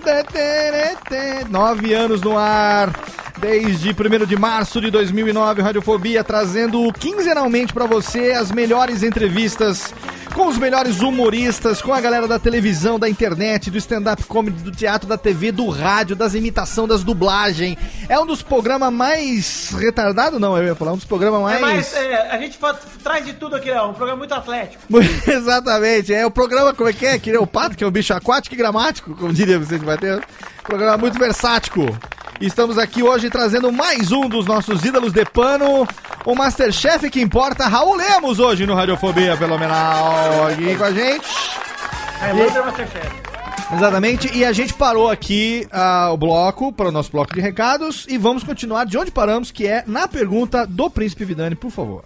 E se eu te falar que esqueci, Léo? Eu estaria... Ah, você- se você disser que esqueceu, você estará fazendo uma desfeita, porque não faz 30 segundos que a gente cortou pra voltar.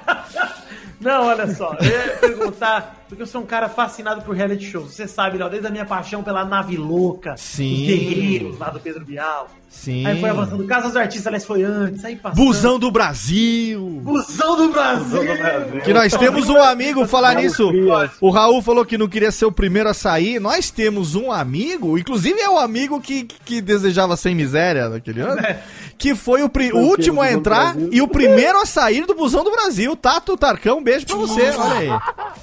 Nossa, eu acho que ele saiu de lá menos famoso do que ele entrou. É, ele foi o último a entrar, teve uma comoção nerd na abertura.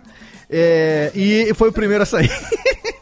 O que eu ia perguntar é o seguinte: tem uma coisa que muito me fascina né, nos reality shows, que é essa mecânica de você sentar num sofazinho, olhar pro horizonte e falar umas frases ali. Olhar Isso- pra produtora que tá Eu sentada ali. né? sou, eu sou um fã de RuPaul, de Drag Race. E falar no, e do presente ainda. Isso, é- a minha questão é quando aquilo é gravado, porque você já sabe o que aconteceu. Então, às vezes, o eliminado tá falando com puta do otimismo ali. É isso aí mesmo. E, e como é que. Tipo, É no final, acaba o dia, você faz o review do dia ali. Mesmo E que aí, tenha sido mesmo- eliminado, Ou mesmo ser eliminado. aí o eliminado ele tem que ir construindo como se ele não fosse ser eliminado até ser. É que tem, um- é que tem um negócio muito legal, que é, ah, tem as, as produtoras de conteúdo, elas acompanham, tem uma galera que acompanha tipo, grupos de pessoas, então elas têm detalhes seus que você nem você lembra. Ah, Tem uma hora que fala assim, ah, aquela hora que você derrubou a colher e botou na boca de novo na panela, que eu vi ali, não sei o que, né? Tipo, e aí? Então eles vão te lembrando. Então ela vai montando uma historinha e vai te falando, então hora que não sei o que. E aí eh, você tem que pegar uma manha que é falar, ó, tipo, tipo, falar no presente, né? Ah, eu vejo, nananã, naquela hora tá tudo, aí eu faço tal coisa. É, acho que é o, o mais chato de, de fazer, assim. Você tem que é, traduzir o seu pensamento. é porque Mas essa é, é a do magia. dia. Essa é a magia do reality show americano, desse formato americano. É isso aí, é o cara. Todo mundo comenta nessa mesma, nesse sofazinho aí olhando pra lá. Só que os caras já sabem que quem foi eliminado, quem Sim. deu certo, quem não sei o quê. E às vezes a pessoa, você vê a pessoa fazendo um comentário como se ela de fato não soubesse. Então vai ser trampo das produtoras aqui. Isso deve Mas- ser sinistro entre essas perguntas aí. Mas pra quem presta atenção, isso daí é meio que spoiler de, de quem vai ganhar ou quem vai ser eliminado, né? Ah, mas nem Mas sempre, cara. Nem sempre, cara, porque tem uma galera que, na hora que eles vão lembrando, porque às vezes pode chorar quem ganhou a prova. Chora É. é. emocionou, fala, ai, a hora que você superou. Ah, é mesmo. e, ah. Então Não, e tem a edição isso. trabalha muito bem nisso. A edição do Masterchef é muito boa, cara. É Muito bem construído o clímax, tudo, é muito bem feito. E é muito louco, assim, depois que eu participei, eu, com, com a prévia, eu acompanho muito as gravações de prova. E é, cara, eles fazem de um jeito que é, tem- eles estão naquela pegada mesmo. Não, o povo quer se matar de verdade. É, tudo feito, o dia, come- o dia inteiro é construído para que naquela hora que eles na cozinha, que eles estejam na cozinha, A galera queria se matar de faca mesmo. É, é- é muito. O trabalho é realmente fenomenal, assim, tipo, é um negócio muito louco. Qual o momento mais inusitado, assim, ou, ou difícil ou inusitado que você passou no Masterchef? Porque, como você falou aí, tem esses momentos, né, de, de que você tem que dar uma fingida ali. Porque a gente sabe, a gente faz podcast, a gente edita, a gente sabe que às vezes rola Hã? umas paradas assim. Fale por você, né? não sei de nada disso, não. Eu sou 100% sincero a todos os momentos. mas, mas, assim, qual o momento mais difícil ou inusitado que teve, assim, pra você no, no Masterchef? Perder, edição? afinal. Não, não entendi é, o fingido. Não, não, eu digo assim que talvez alguma coisa tenha dado, saído do seu controle, dado errado, assim, por uma gafe, alguma, alguma Não, coisa cara, nesse eu- sentido. Eu quase fui eliminado num momento de soberba. Eu Hum. fiz um, uma prova do avestruz. Ah. E aí, no dia de manhã, ninguém, você não sabe o que, que você vai ter que fazer, né? De prato, nem nada. Só que aí eu cheguei. A última coisa que eu vi no celular de manhã, antes de chegar na Band, meu pai tinha me mandado um monte de receita, que tem um livro antigo de receita, que tinha carne de caça. Aí ele encasquetou de me mandar todas as páginas de carne de caça. Era a prova da carne de caça. E aí tinha lá avestruz, filé de um centímetro e meio, você vai cozinhar tanto tempo de um lado, tanto tempo do outro. Tava a primeira linha do negócio, assim. Eu li, só essa linha. Chegou era a prova da avestruz. Eu fiquei, falei, nossa, mano, só tirar sorte, que da hora, cabuloso, vou apavorar, né, né. Aí eu fui, fiz, o, fiz o avestruz, fiz quatro filés de avestruz, quatro pontos diferentes. Cara, não tinha erro, ia pa- apavorar a prova do ponto da carne, que era isso. E tinha que fazer um acompanhamento. Nessa que eu fiquei lá de achando que eu tava bonitão, eu esqueci de fazer o acompanhamento e falei, vou fazer um negócio que eu faço em casa, que é um cogumelo salteado com páprica defumada.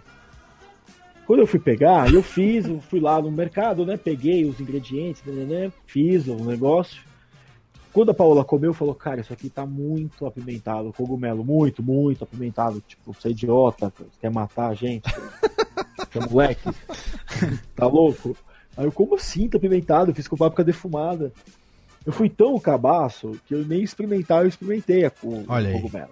Hum, eu achei que eu tava, né, tá aqui, né? O negócio mesmo aqui, minha cara de pica, não sei o que.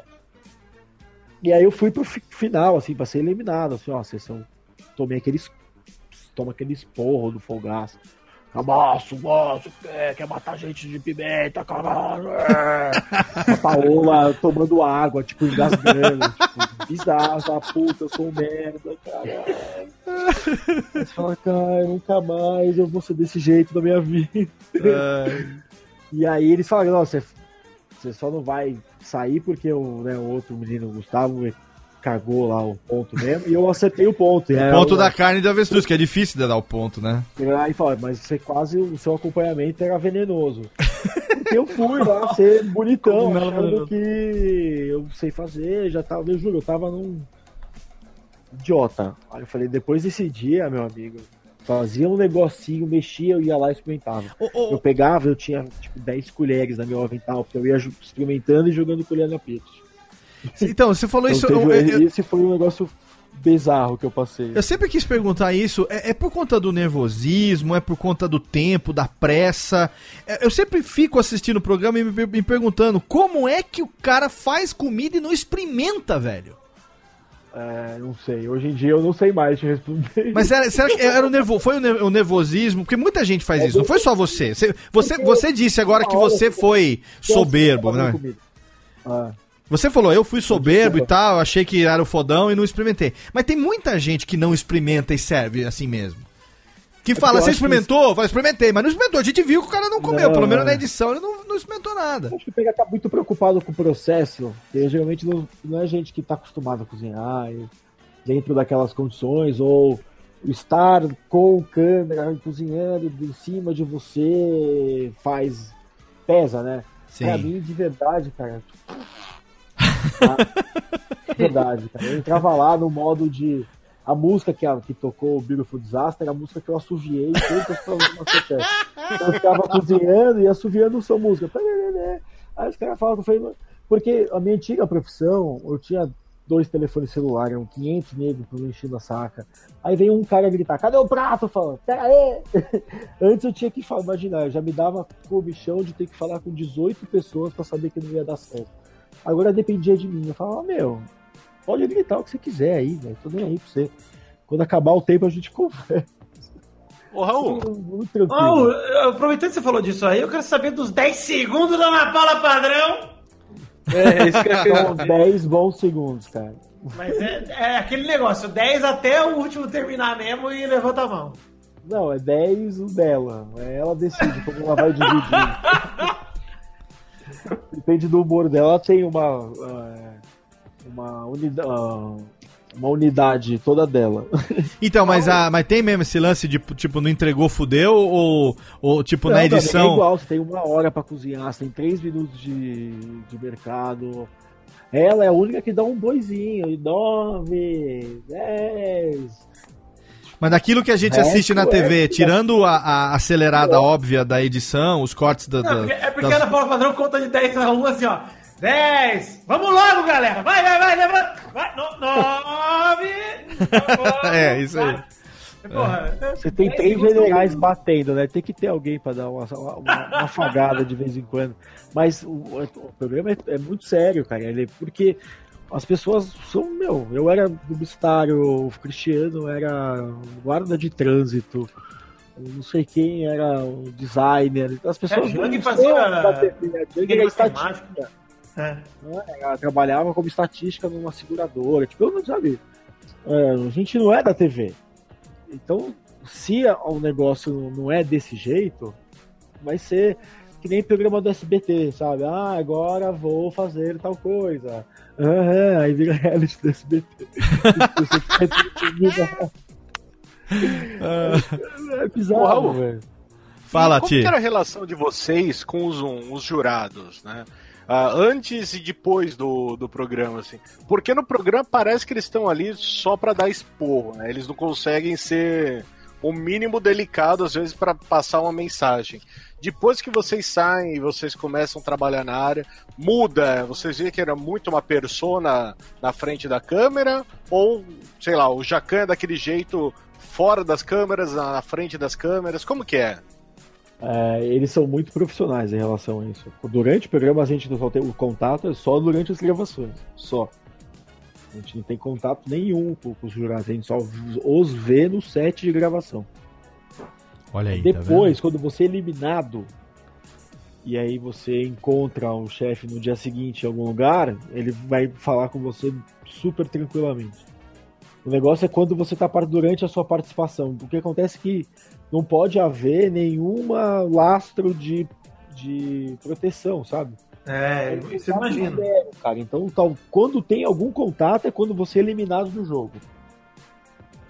É, também Ah, não faz todo sentido, né? Porque eles são É. jurados, pô. Eles são Exatamente. Aliás, Você tem que confiar. mentores, né? E a gente tem que confiar nisso, né? Você tá lá, eu pensava assim, meu, eu tô aqui na mão dos caras, fazendo um programa de TV, eu, É. pô, eu sou um publicitário, eu tenho um cargo legal, tenho uma carreira da hora, fiz umas coisas legais, não Tô aqui, os caras podem acabar com a minha. Então você tá, tipo, é uma- uma relação de confiança muito mútua, né? Porque as pessoas também estão confiando que você não vai matar ninguém ao vivo. Sim, claro. Ô, Raul, e aí É. como que esse lance, cara, de você, de quem entrou da- dessa forma, vamos dizer assim, é, como uma Debochado. alternativa, você foi lá e falou, pô, vamos ver o que que dá isso aí, de repente você tá na final, cara. Cara, foi a maior curtição da história. Porque Masterchef é um mercado que tem os camarões do tamanho do seu antebraço, cara, de graça.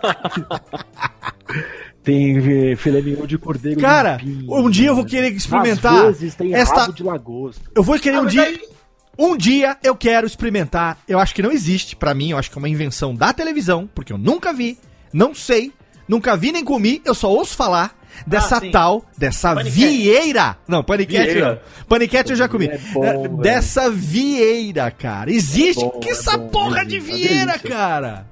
Todo É mundo gostoso, faz é delícia, vieira. Ao Mas ponto não é da- pra seres humanos normais, né? Porque é caro pra caralho. É caro, velho. É, você vai comer, você vai fazer pra sua mina, assim, sabe? Aquele dia que você quer. Hoje eu. Hum, hoje tem. A vieira. Ah, A vi- a vi- a vieira é tipo- Hoje é bifurcado.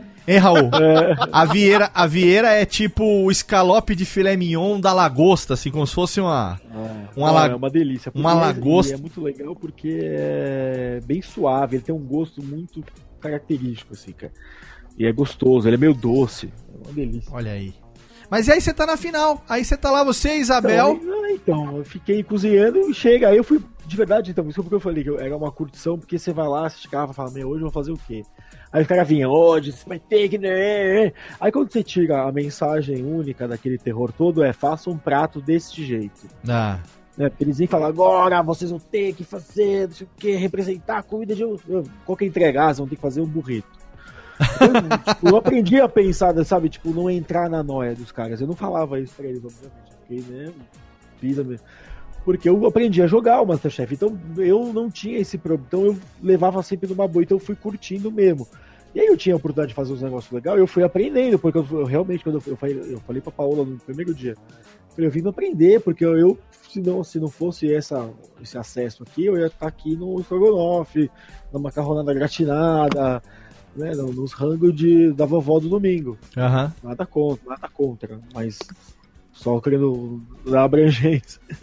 E tá que nem o Fernando no Cudiguinho do voo até hoje. É, não, exatamente.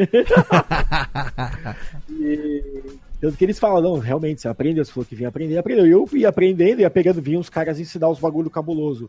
Eu, de verdade, posso te falar que eu chegava em casa e anotava tudo que eu tinha visto, todos os negócios que eu tinha ouvido, a avaliação dos outros, tipo, ah, sei lá, quem fez tal coisa que eu queria saber como é que é, qual foi a avaliação do jeito que ele fez.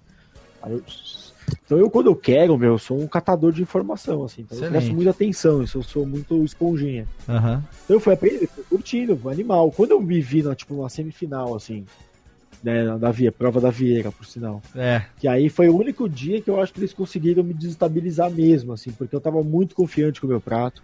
Eu ia fazer um negócio surreal, que eles tesouraram só pra me quebrar as pernas mesmo, assim. Eu ia fazer um- umas vieiras com uma gordura de presunto parma, assim, ia fritar Nossa. ela na gordura do parma, ia fazer um surf and turf golpe. Puta que pariu. E aí o Jacaré não vai fazer isso aqui. Aí ele foi quebrou minhas pernas, fez eu mudar de prato, mas eu fiz e ficou bom. Um Olha outro aí. negócio. Só que aí eu falei, aí foi a única vez que eu falei, putz, os caras conseguiram me ó, pegaram no meu calcanhar de aqui. O problema é toda vez é você tá muito confiante. Foda, né?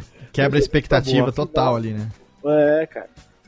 E a final foi animal, foi uma delícia, foi uma tarde muito de. Porque tava todo mundo lá, Aham. tava as famílias. Eu e a Bel, a gente sempre foi amigo durante o programa, a gente se tornou, a gente é. um- as pessoas que estavam sempre conversando. A Bel me ajudou, me deu muita receita, me Legal. falou muita coisa de, durante o Master- o Masterchef inteiro.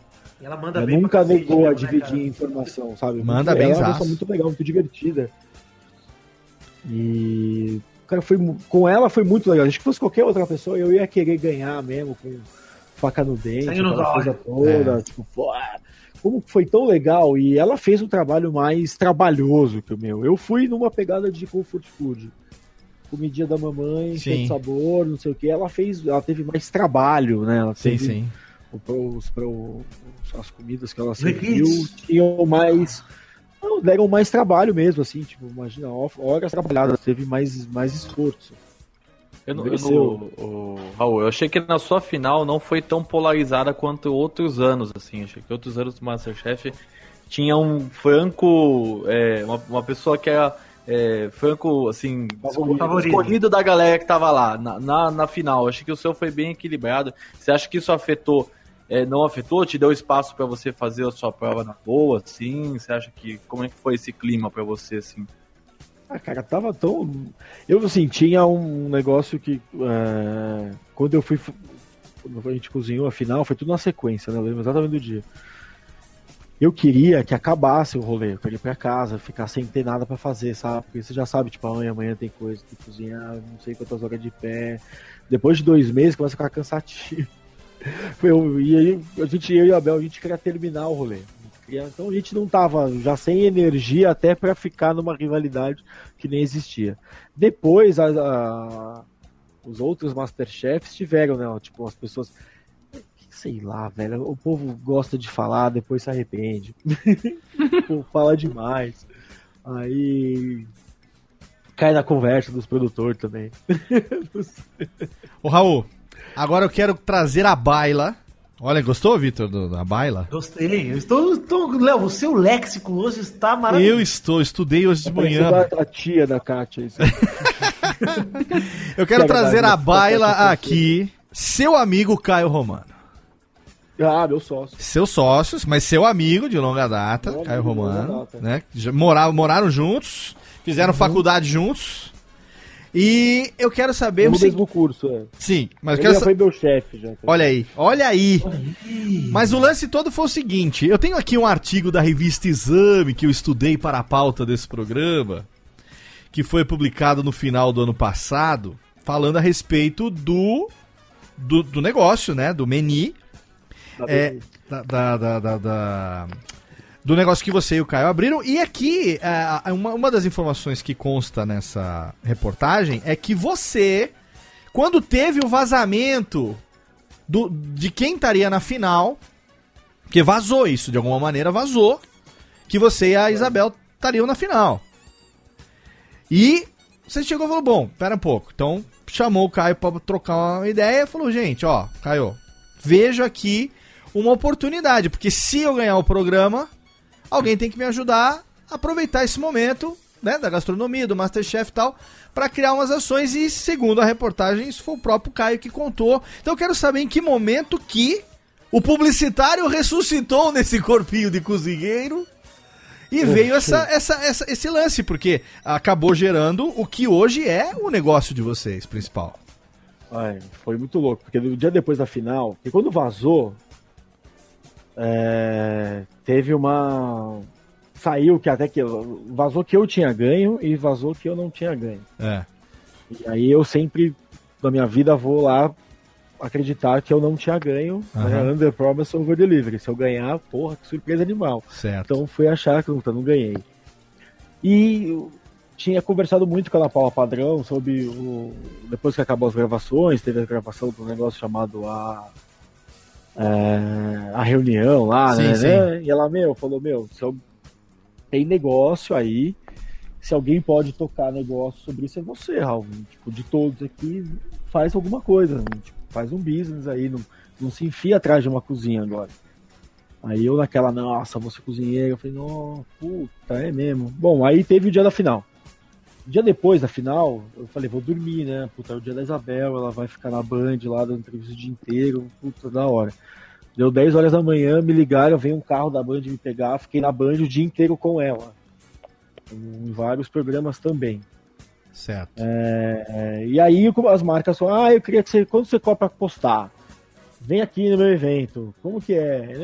Eu sempre fui atendimento, né? Eu falei, cara, olha, tem um negocinho aí, né? Vou tirar um Sim. tosco, né? Claro. Vou, tava já desfisado, eu falei, vou, vou fazer uma força. Cheio de blogueirinho ruim aí, ganhando dinheiro. eu falei, Porra! um negócio. Porra! Tem esse negócio aí. Né? Porra! Aí eu falei, beleza. E eu trabalhava com isso, né? Tipo, putz, falei, meu, eu sei de trás pra frente, o processo inteiro disso aí. Aí, beleza. Só que começou a ficar muito, ou você responde e-mail, você tá no evento, você tá cozinhando, e nessa eu comecei, a me, aí eu me envolvi com o Gustavo, com o Fernando, a gente montou nós moscada, a gente começou a fazer evento de rua e cozinhar pra cacete, e ficar enfiado na cozinha metade da semana. Comecei a tocar as coisas, começou a gargalar, e eu chamei o Caio. Eu falei, Caio, eu já tinha trabalhado com o Caio, né, conhecia, e ele estava num momento também de transação, transição profissional também, no negócio que ele estava. Aí eu falei, quer me ajudar? Vamos fazer um negócio? Vamos, tem, tem negócio aí. Eu já tinha até é, lido umas coisas sobre esse mercado dos celebrity chefs na mídia e o quanto gera de grana. Tipo, o Band Valastro vendendo até o palito de dente, então, de Oliver, então é um negócio real. Ele falou, cara, tem dinheiro aí, tá vindo no Brasil, o Masterchef tá começando a, a modificar o mercado, modificar culturalmente, as pessoas estão começando a comer melhor. Tem um monte de programa, mas foi o Masterchef que fez essa mudança até por causa da amplitude da audiência. Falou, meu, tem, tem coisa aí, tem um fubá nesse angu. Sim. E aí a gente foi, come- aí começou a fazer o agenciamento, aí eu trouxe a Jane começou a me pedir ajuda, porque ela começou a receber esses convites, não sabia o que fazer, não sabia o que cobrar. Como eu era publicitário, todo mundo veio falar comigo. Todo mundo, todo mundo veio falar comigo, já foram os nossos primeiros clientes. A gente falou, cara, vamos tocar esses negócios, porque lá, é, receber, negociar proposta, ter noção de mercado, noção de escopo, e cuidar. A gente começou a fazer isso. É engraçado, é engraçado falar nisso, Raul, porque para mim parece, pelo menos, que você, na época, pelo menos, que tinha acabado de passar a final, você apareceu mais do que a Isabel, que foi a campeã. melhor, né? É. Não, não- sei melhor no sentido gastronômico, porque a Isabel foi estudar, enfim, hoje a gente vê ela tendo Não, muito tá sucesso nesse tipo voando. de carreira. Mas né? em mídia, né? Mas em mídia, exato, em mídia você explodiu, cara. Assim, foi tanto que você acabou, além de tocando o negócio que você está dizendo, é, você foi convidado para gravar prévia e tudo mais, que, cara, você hoje é a pessoa que personifica os participantes do Masterchef no É. Brasil, para mim, pelo menos. Mano, sabe que o bagulho mais louco que rolou? Eu fui. Eu fiz um comercial de skin que passou na TV aberta, velho. eu fiz um comercial de refrigerante, mano. Olha aí. Não, e o, o- no menu, no menu hoje, Isso é muito engraçado pra eu fazer essas coisas. no menu Mas hoje, é, todos os todos os campeões, a não ser aquela menina que ganhou a primeira temporada do Profissionais, é, eu esqueci o nome dela agora. A Daisy. A Daisy. Mas todos os campeões do Amadores. A Elisa, a Isabel, o Léo, a Michele. Agora do, do novo Profissionais, o Pablo, os finalistas, o Pablo Francisco. O Ravi também. O Dário e o Ivo da, da edição passada. ah, sem contar a Jiang, a Aritana. É, puta, o, tem o Fernando da, da quarta temporada, o Bourguignon, puta, os caras, mó gente boa. Toda essa galera, e não só essa galera do Masterchef. Hoje na, no, no- na Meni tem também Hell's Kitchen. o pessoal do Hell's Kitchen, Batalha dos Confeiteiros, Bake Off, o do The Taste da GNT. Cara, que negócio bacana, porque vocês estão fazendo evento. Co- Como que foi, assim, a construção desse negócio? Porque é, visualizou-se, teve aí talvez a inspiração aí, da, o toque é, sorte na sorte aí da Ana Paula Padrão, que foi talvez a, um, um- esse toque, esse, essa dica, né? Sabendo o seu talento já, a sua formação nessa área, a sua experiência nessa área. É, mas se não tivesse a visão de negócio é, sua, né? E a visão de negócio do, do Caio, poderia ter ficado só no lá, quem sabe, mas não, virou um É, business. tem que se entregar, né? Então, e Entregou. como, Não, como, tem que.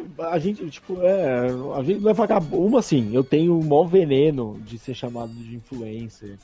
Esses negócios, porque. Você é uma celebridade, meu filho. Então, tipo, mas eu, eu, eu- eu juro, ah, o pessoal youtuber e.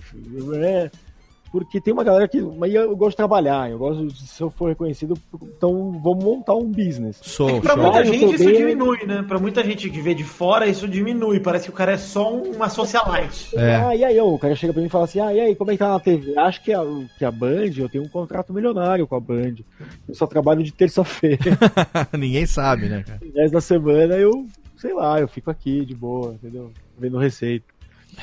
Mas aí a gente. O Caio também é um caminhão, assim, tipo, ah, vamos. Ah, ele, como, quando como aceitou, falou, cara, eu só aceito se a gente não ficar nessa só de empresariar os, os vamos a gente montar um negócio aí, tentar desenvolver um outro negócio do que é simplesmente empresariar Celebrity Chef de segunda categoria.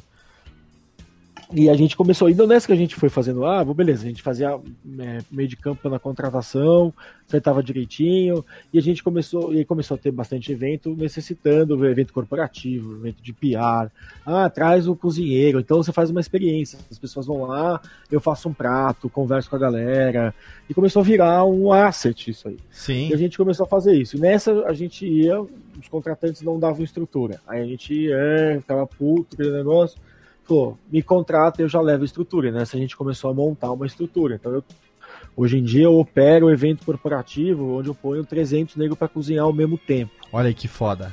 Olha A aí. gente simula é, né, é, temáticas e é, é, a- atividades tipo Masterchef, não sei o que, para um monte de um monte de marca legal. A gente faz um trabalho de, de endomarketing muito louco. A gente consegue fazer um trabalho de de RH, de coaching, passar um monte, a gente tem um esquema de treinamento através de atividade de cozinha. Então a gente tem as hoje em dia a gente tem as cozinhas, a gente tem estrutura para montar isso. Então a gente foi fazendo com cada job que a gente fazia, a gente falava, meu, puta, podia ter isso, isso e isso. Pô, vamos fazer, já era. Então a gente ganhava um dinheirinho no job, não sei o que, e investia em estrutura. Pô, beleza, Animal. investir estrutura. Então a gente foi começando a fazer isso. Então e só eu e o Kai. Então acho que o grande segredo da Meni é que a gente operou um ano, eu e ele. Certo. Só. E a gente então tendo também, né?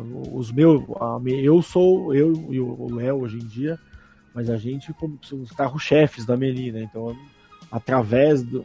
Ah, uma empresa, ah, eu queria o Raul, não sei o que, né? Eu queria meu budget é menor, ou não tenho ah, vamos fazer com mais gente, eu tenho uma, um budget maior. Então a gente tem cozinheiro para todos os custos, atividades para todos os custos.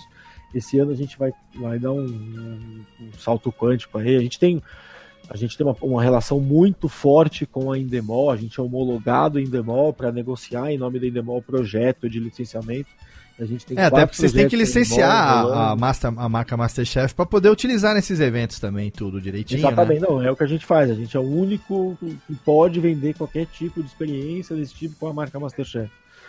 E a gente tem outros projetos grandes de licenciamento com a marca Masterchef acontecendo aí, tipo, negociações já para bater o martelo, sorte na sorte.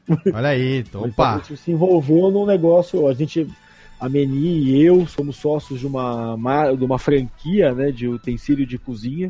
Olha aí. Que Chefe, legal. Já tem 12 lojas no Brasil inteiro.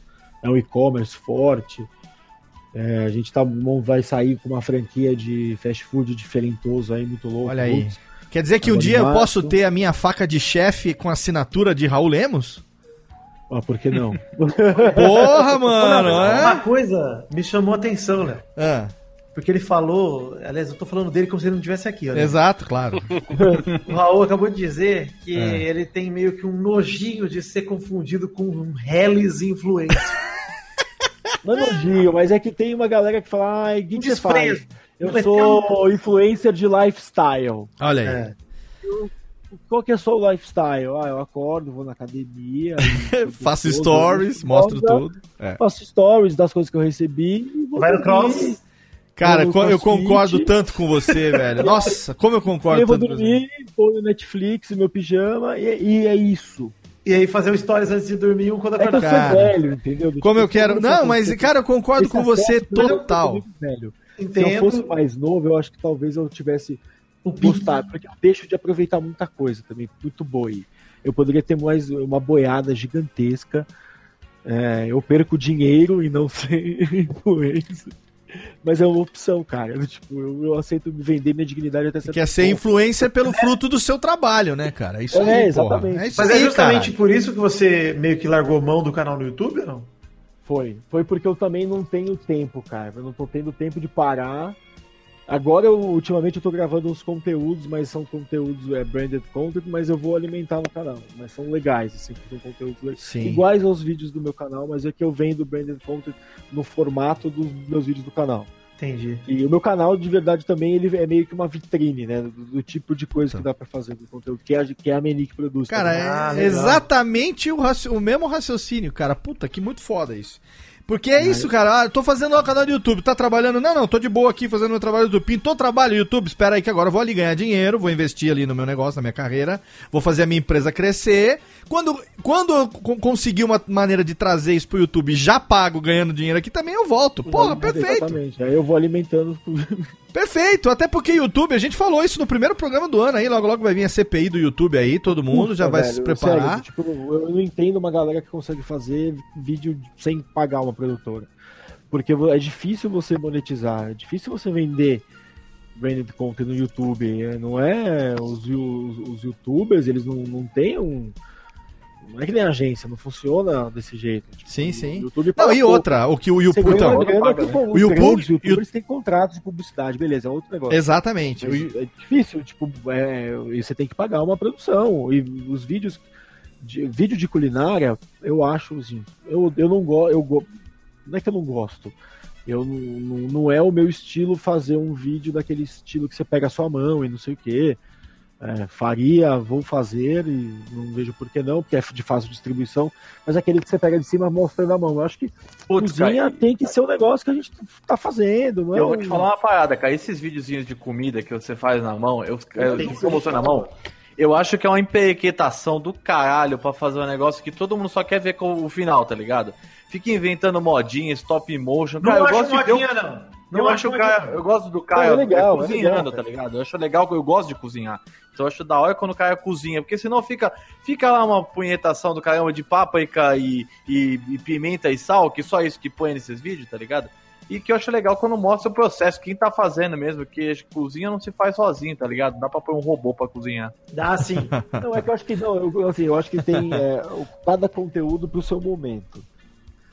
É, eu, já que eu posso escolher, eu vou, eu quero fazer um conteúdo para um momento mais dedicado. Show. Então não, não é nem. Eu entendo, como profissional, eu entendo que um formato como esse tem um poder de viralidade assim, surreal. E eu, eu vejo, eu tô parando na minha timeline qualquer coisinha. Pega esses taste da vida aí e fica rolando. É, é, você, você, assiste, cara. Puta, eu é. qualquer coisa de comida. E eu vivo é fazendo comida. receita nova também agora. A minha mulher falou: ah, vou fazer. Não, não, não, não, Eu vou fazer esse fim de semana que tem uma receitinha nova aqui que eu vou testar. E aí lá É, já provei muita receita de taste, viu, Léo? Já ontem mesmo, ontem mesmo, domingão, eu fiz um, um carerá isso aqui, um, um curry à moda japonesa lá, que eu sempre faço aqui, que a molecada ficou maluca. Eles sentem o cheiro do carê subindo na panela, lá, papai tá na cozinha. Yes! É, cara, porra. Tá, até, até na janta tinha nego raspando panela de carê aqui hoje, cara. É falar pra você. amo curry, cara. Eu amo qualquer curry, oriental, É. asiático. Porra, cara, que. Tem um negócio do curry que é muito louco, né? Curry não é só. Você, você muito morando no Japão sabe que o curry é a mistura dos temperos. né? Isso, não é. é. um tempero, nem uma coisa específica, né? Sim. É que os ingleses, quando invadiram a Índia, era tanto curry que os caras falaram, ah, mano. Essa porra aí.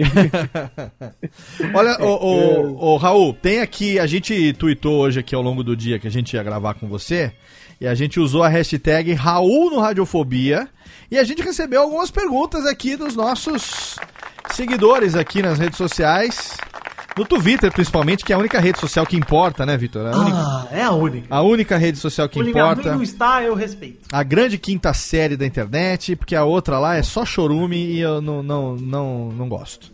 A gente é obrigado a estar lá por uma questão de branding, mas por uma questão pessoal, eu eu não sigo nem minha mãe no Facebook, pra você ter uma ideia. Quer dizer, eu, eu sigo, mas eu não assino as. Sabe, né? Você é amigo, mas não, não vê o que a pessoa publica. É, por razões óbvias, os ouvintes aqui conhecem a minha mãe e sabem muito bem do que eu tô falando. Eu, Melhor depois do Masterchef. eu, É? Depois do Masterchef ganhei uma, uma fama. Minha mãe, mano, virou minha. Tu comenta tudo. A minha mãe, ela Nossa. faz um stalking de tudo que sai. Ela, ela tem acesso a coisas que eu tô, que eu nem eu sei, sabe? Tipo, uma pessoa tirou uma foto comigo, não sei o quê, e ela viu e comentou. Gato lindo. A sua Olha aí! Olha aí! Ela treta Gato com o hater. lindo. A Mãe sua é mãe, muito a sua mãe é que nem a minha, Raul, que escreve tudo em maiúscula porque tem problema de vista, ela só escreve em caixa Não, alta. não, não, não. A minha mãe só é- escreve em caixa alta toda vez, toda qualquer coisa que fala, o primeiro comentário é o que lindo, filho! Assim, o primeiro. Ela é envolvidinha. Minha mãe, mas ela tem, é meio no Notion, assim. Tipo, a gente Ah, total, tem claro muitas fotos. Ela sobe todas no celular, assim, e tem aquelas Uma vez, né? todo mundo borrado. Sem filtro sabe? nenhum. Tipo, aí Ô- tem foto que a minha esposa tá toda cagada, com uma cara de levantando, assim, tipo... Comendo, né? Tipo Dória comendo. Raul, Raul, quem é mais sem noção que o Joselito? Quem é mais sem noção que o Joselito? A mãe do Joselito, cara. Só pode. Sempre. É A figura, minha, cara. a minha é também, exatamente. Olha só, o, o Wilson Pereira mandou aqui pelo Twitter a seguinte pergunta. É, Raul, você já teve que improvisar pra salvar uma receita que tava claramente dando errado em algum evento que você participou ou no próprio programa? Algumas vezes já. uma vez a gente tinha uma. A gente tava num, num evento no, no Bexiga, eu acho, sei lá. A gente É. tava servindo almôndega. E as almôndegas acabaram. Vixe. E aí a gente tinha um monte de legume cozido, não sei por que que tinha. Tinha uma farinha de berinjela. Eu fiz umas al... juro, não sei como desceu a linha benta, eu fiz umas almôndegas vegetarianas. Desceu Não, mano. vendemos tudo, velho. A môndega vegetariana foi boa. animal, porque tinha um monte de legume, aí mostrou aquele monte. Fiz uma maçaroca com aquele monte de legume, uma farinha de berinjela, ovo, não sei o que. é, Fiz uma.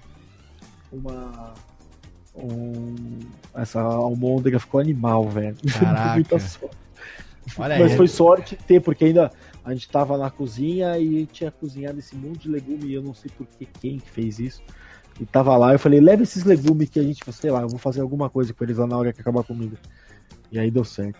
Pô, que bom, cara. Que Fazer bom. uma pergunta aqui, aproveitando que é CVR com comida. Raul, o que que você, quando você tá na madrugada, assim, que dá aquela fome, o que, que você faz pra comer, cara?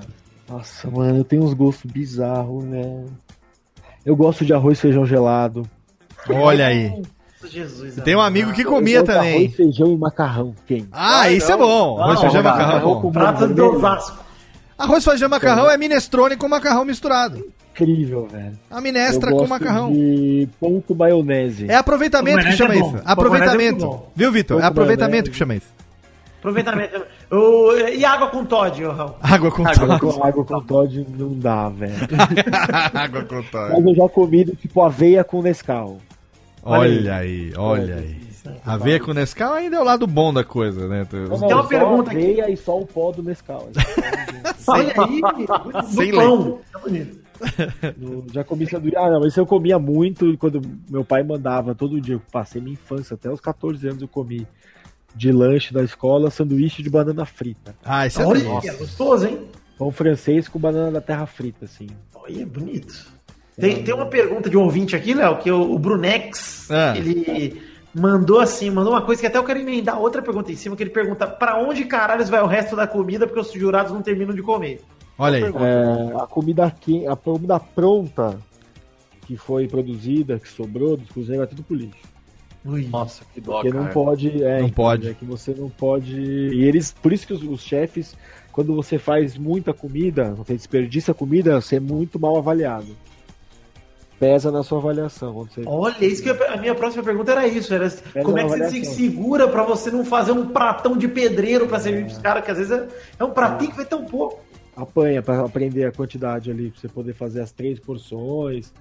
Mas aí você pega. Porque pra quem não é profissional, né, cara? Porque eu, pelo menos, cozinho aqui em casa, eu sempre erro pra mais. Não, a gente normalmente em casa erra pra mais, aí você pega agora na geladeira, põe no Tupperware e põe na É o geladeira. nome. Eles falam que lá, não, o que, lá você toma uma comida de rabo do tamanho o que eles falam lá é que no- o que tá na dispensa é doado, né? Que eles falam. Tá, que é o que não foi manipulado é tudo doado. Sim. Ô, Raul, e, que- e Falou é, é- mesmo, eles têm várias parcerias lá, um, um monte de gente que recebe.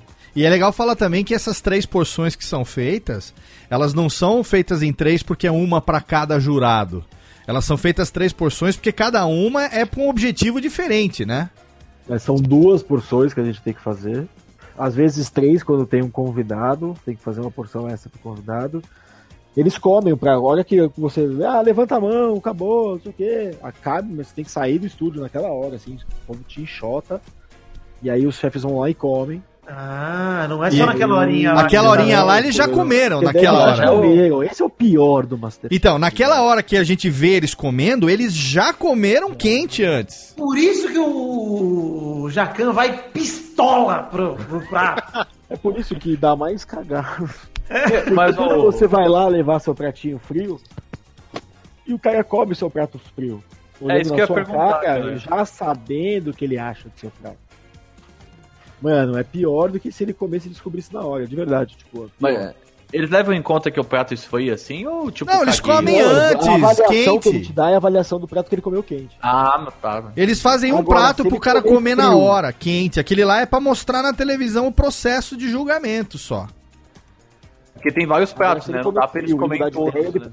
Até, até, tipo, a, a temperatura esfriar, né? Tipo, é, ficar quente, não fica tudo quente, né? Demora, né? Não, Tem Pedro. 16, 18 pratos pra, pra comer. Não, mas aí põe cló, tem um sistema, eles já vão lá, todo mundo vai, tem um clote. Tem uma puta Ah, produção é, que mantém o negócio ali. A hora que, que levanta a mão, ele ele deixa o prato ali. A equipe da gastronomia entra, tem uma galera da gastronomia, umas 16 pessoas da caraca, gastronomia. É. Já entram limpando bancada, já pega o prato, põe, tampa, deixa É, tampado, então. tudo já leva embora. Eu tô falando isso porque teve um especial que mostrou esse processo, mostrou Ah, o ah. processo da cozinha lá, como é que é. Tem uma puta de uma cozinha lá fora, mostrou a chefe dessa cozinha, dos ingredientes, que, que organiza as caixas, que organiza tudo direitinho e tal. E aí foi falado, o, o próprio o próprio Fogaça falou, falou, não, a gente come quente a hora que acaba.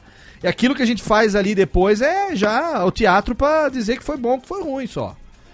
Vocês não têm noção, é muito trabalho, cara, é muita gente. né? Tipo, uma prova externa é um negócio surreal, assim. Você não- Eles montam uma cozinha no meio do mato, assim, tipo, com- é, é bizarro. A cozinha de manhã, eu apoio, né? ver- A cozinha de apoio, né? Não, de tudo, não, não só o trampo lá no, no estúdio, mas quanto vão fazer prova externa, é um negócio surreal, assim, velho. É... Eu, Não, então- Porque eu sempre fui do mercado, mas eu sempre gostei de TV, nunca imaginei trabalhar na televisão, mas sempre pirei o cabeção, sempre quis ter um programa de TV. Então é tipo, por exemplo, vai ter uma prova externa. Aí tem É aquela, tem aquela cozinha que vocês fazem a comida ali, que é a cozinha que aparece na televisão. Mas Exato. fora das câmeras tem aquela cozinha de Tem de apoio, apoio, que é tem. puta de um barracão com estrutura gigante que tá cuidando de tudo, porque vai prover para o que vai aparecer na televisão, né? Não, o que vai aparecer na televisão é produzido naquela cozinha que você tá assistindo a prova. cara. Não, eu digo, mas é separação prova, de ingrediente, panela, essas coisas tudo, Ah, né? não, existe um, um- Eles montam uma estrutura de. Como se fosse um grande almoxarifado com todas as coisas. Isso, que você isso, isso, isso que eu queria dizer. é. Mas eles montam o mercado, eles montam uma cozinha mesmo, a cozinha funcional, cabulosa, Animal. no meio do nada. Animal. É muito louco, tipo, leva três, quatro geladeiras, quatro fogões. não- Isso durante Não. dois meses seguidos, né? É, exatamente. Não, é, é é, os caras já desmontam um, já tem uma outra equipe já indo pra outra locação, indo fazer não sei o quê. É, É tipo maluco, Fórmula o trabalho 1, dos caras é maluco, velho. Agressiva, né? Os caras Ô. são. É uma, é uma fa- é muito- porque eles vivem 24, 28 horas juntos. É Olha louco. O, o Raul, tem aqui uma pergunta também do nosso seguidor aqui no Twitter, o Paulinho Sazon, olha aí, o menino do tempero. ele, é ele pergunta o seguinte: é, você agora que tá lá trabalhando na prévia e tal, até que ponto que você tá envolvido na produção do programa em alguma coisa é, com relação às mudanças que acontecem para que se mantenha a audiência, tendo em vista que é, o formato já meio que começa a cansar as pessoas e tal. Se você tem esse tipo de, é, sei lá, participa disso também, né? ou você só fica sabendo quando o negócio vai pro ar? Eu sou peão, velho. Eu sou peão. Nossa, eu tô ganhando, eu tô galgando o meu respeito. Ah, tá Eles certo. até dizem, ó, Raul, você tá aqui com a gente aqui agora, mas não fica muito feliz. Devagar com andou que o santo é de barro. Ser legal, não abusa. eu sou muito peão. É, agora, agora ó, tenho, eu tenho, eu tenho um envolvimento comercial, né? A Meli sim. é muito parceira da Band, do Master... eu era contratado do Masterchef, a prévia é o produto do Masterchef. Então eu, era- eu tinha contato com a Band e o Masterchef. É, eu não tenho a- apito na prévia, dividi a, toda a intenção do conteúdo. Quando você fala Masterchef, você tá falando do formato que é proprietário da Endemol, que é de, de Exatamente, propriedade da Endemol. Exatamente, o programa Masterchef ele funciona dentro da Band, a Band que corta, a Band que passa, a Band que decide que vai pro ar, mas daí existe a produção Masterchef e a produção Band.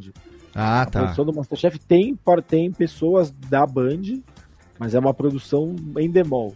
Sim. É uma, é uma produção da Endemol com uma galera da a backupada pela Band. Mas E a Meni É, tem que- uma produção terceira, sabe? É separado. Se um dia sair da Band, por exemplo, a produção do Masterchef vai inteira pro, pro outro lugar que for.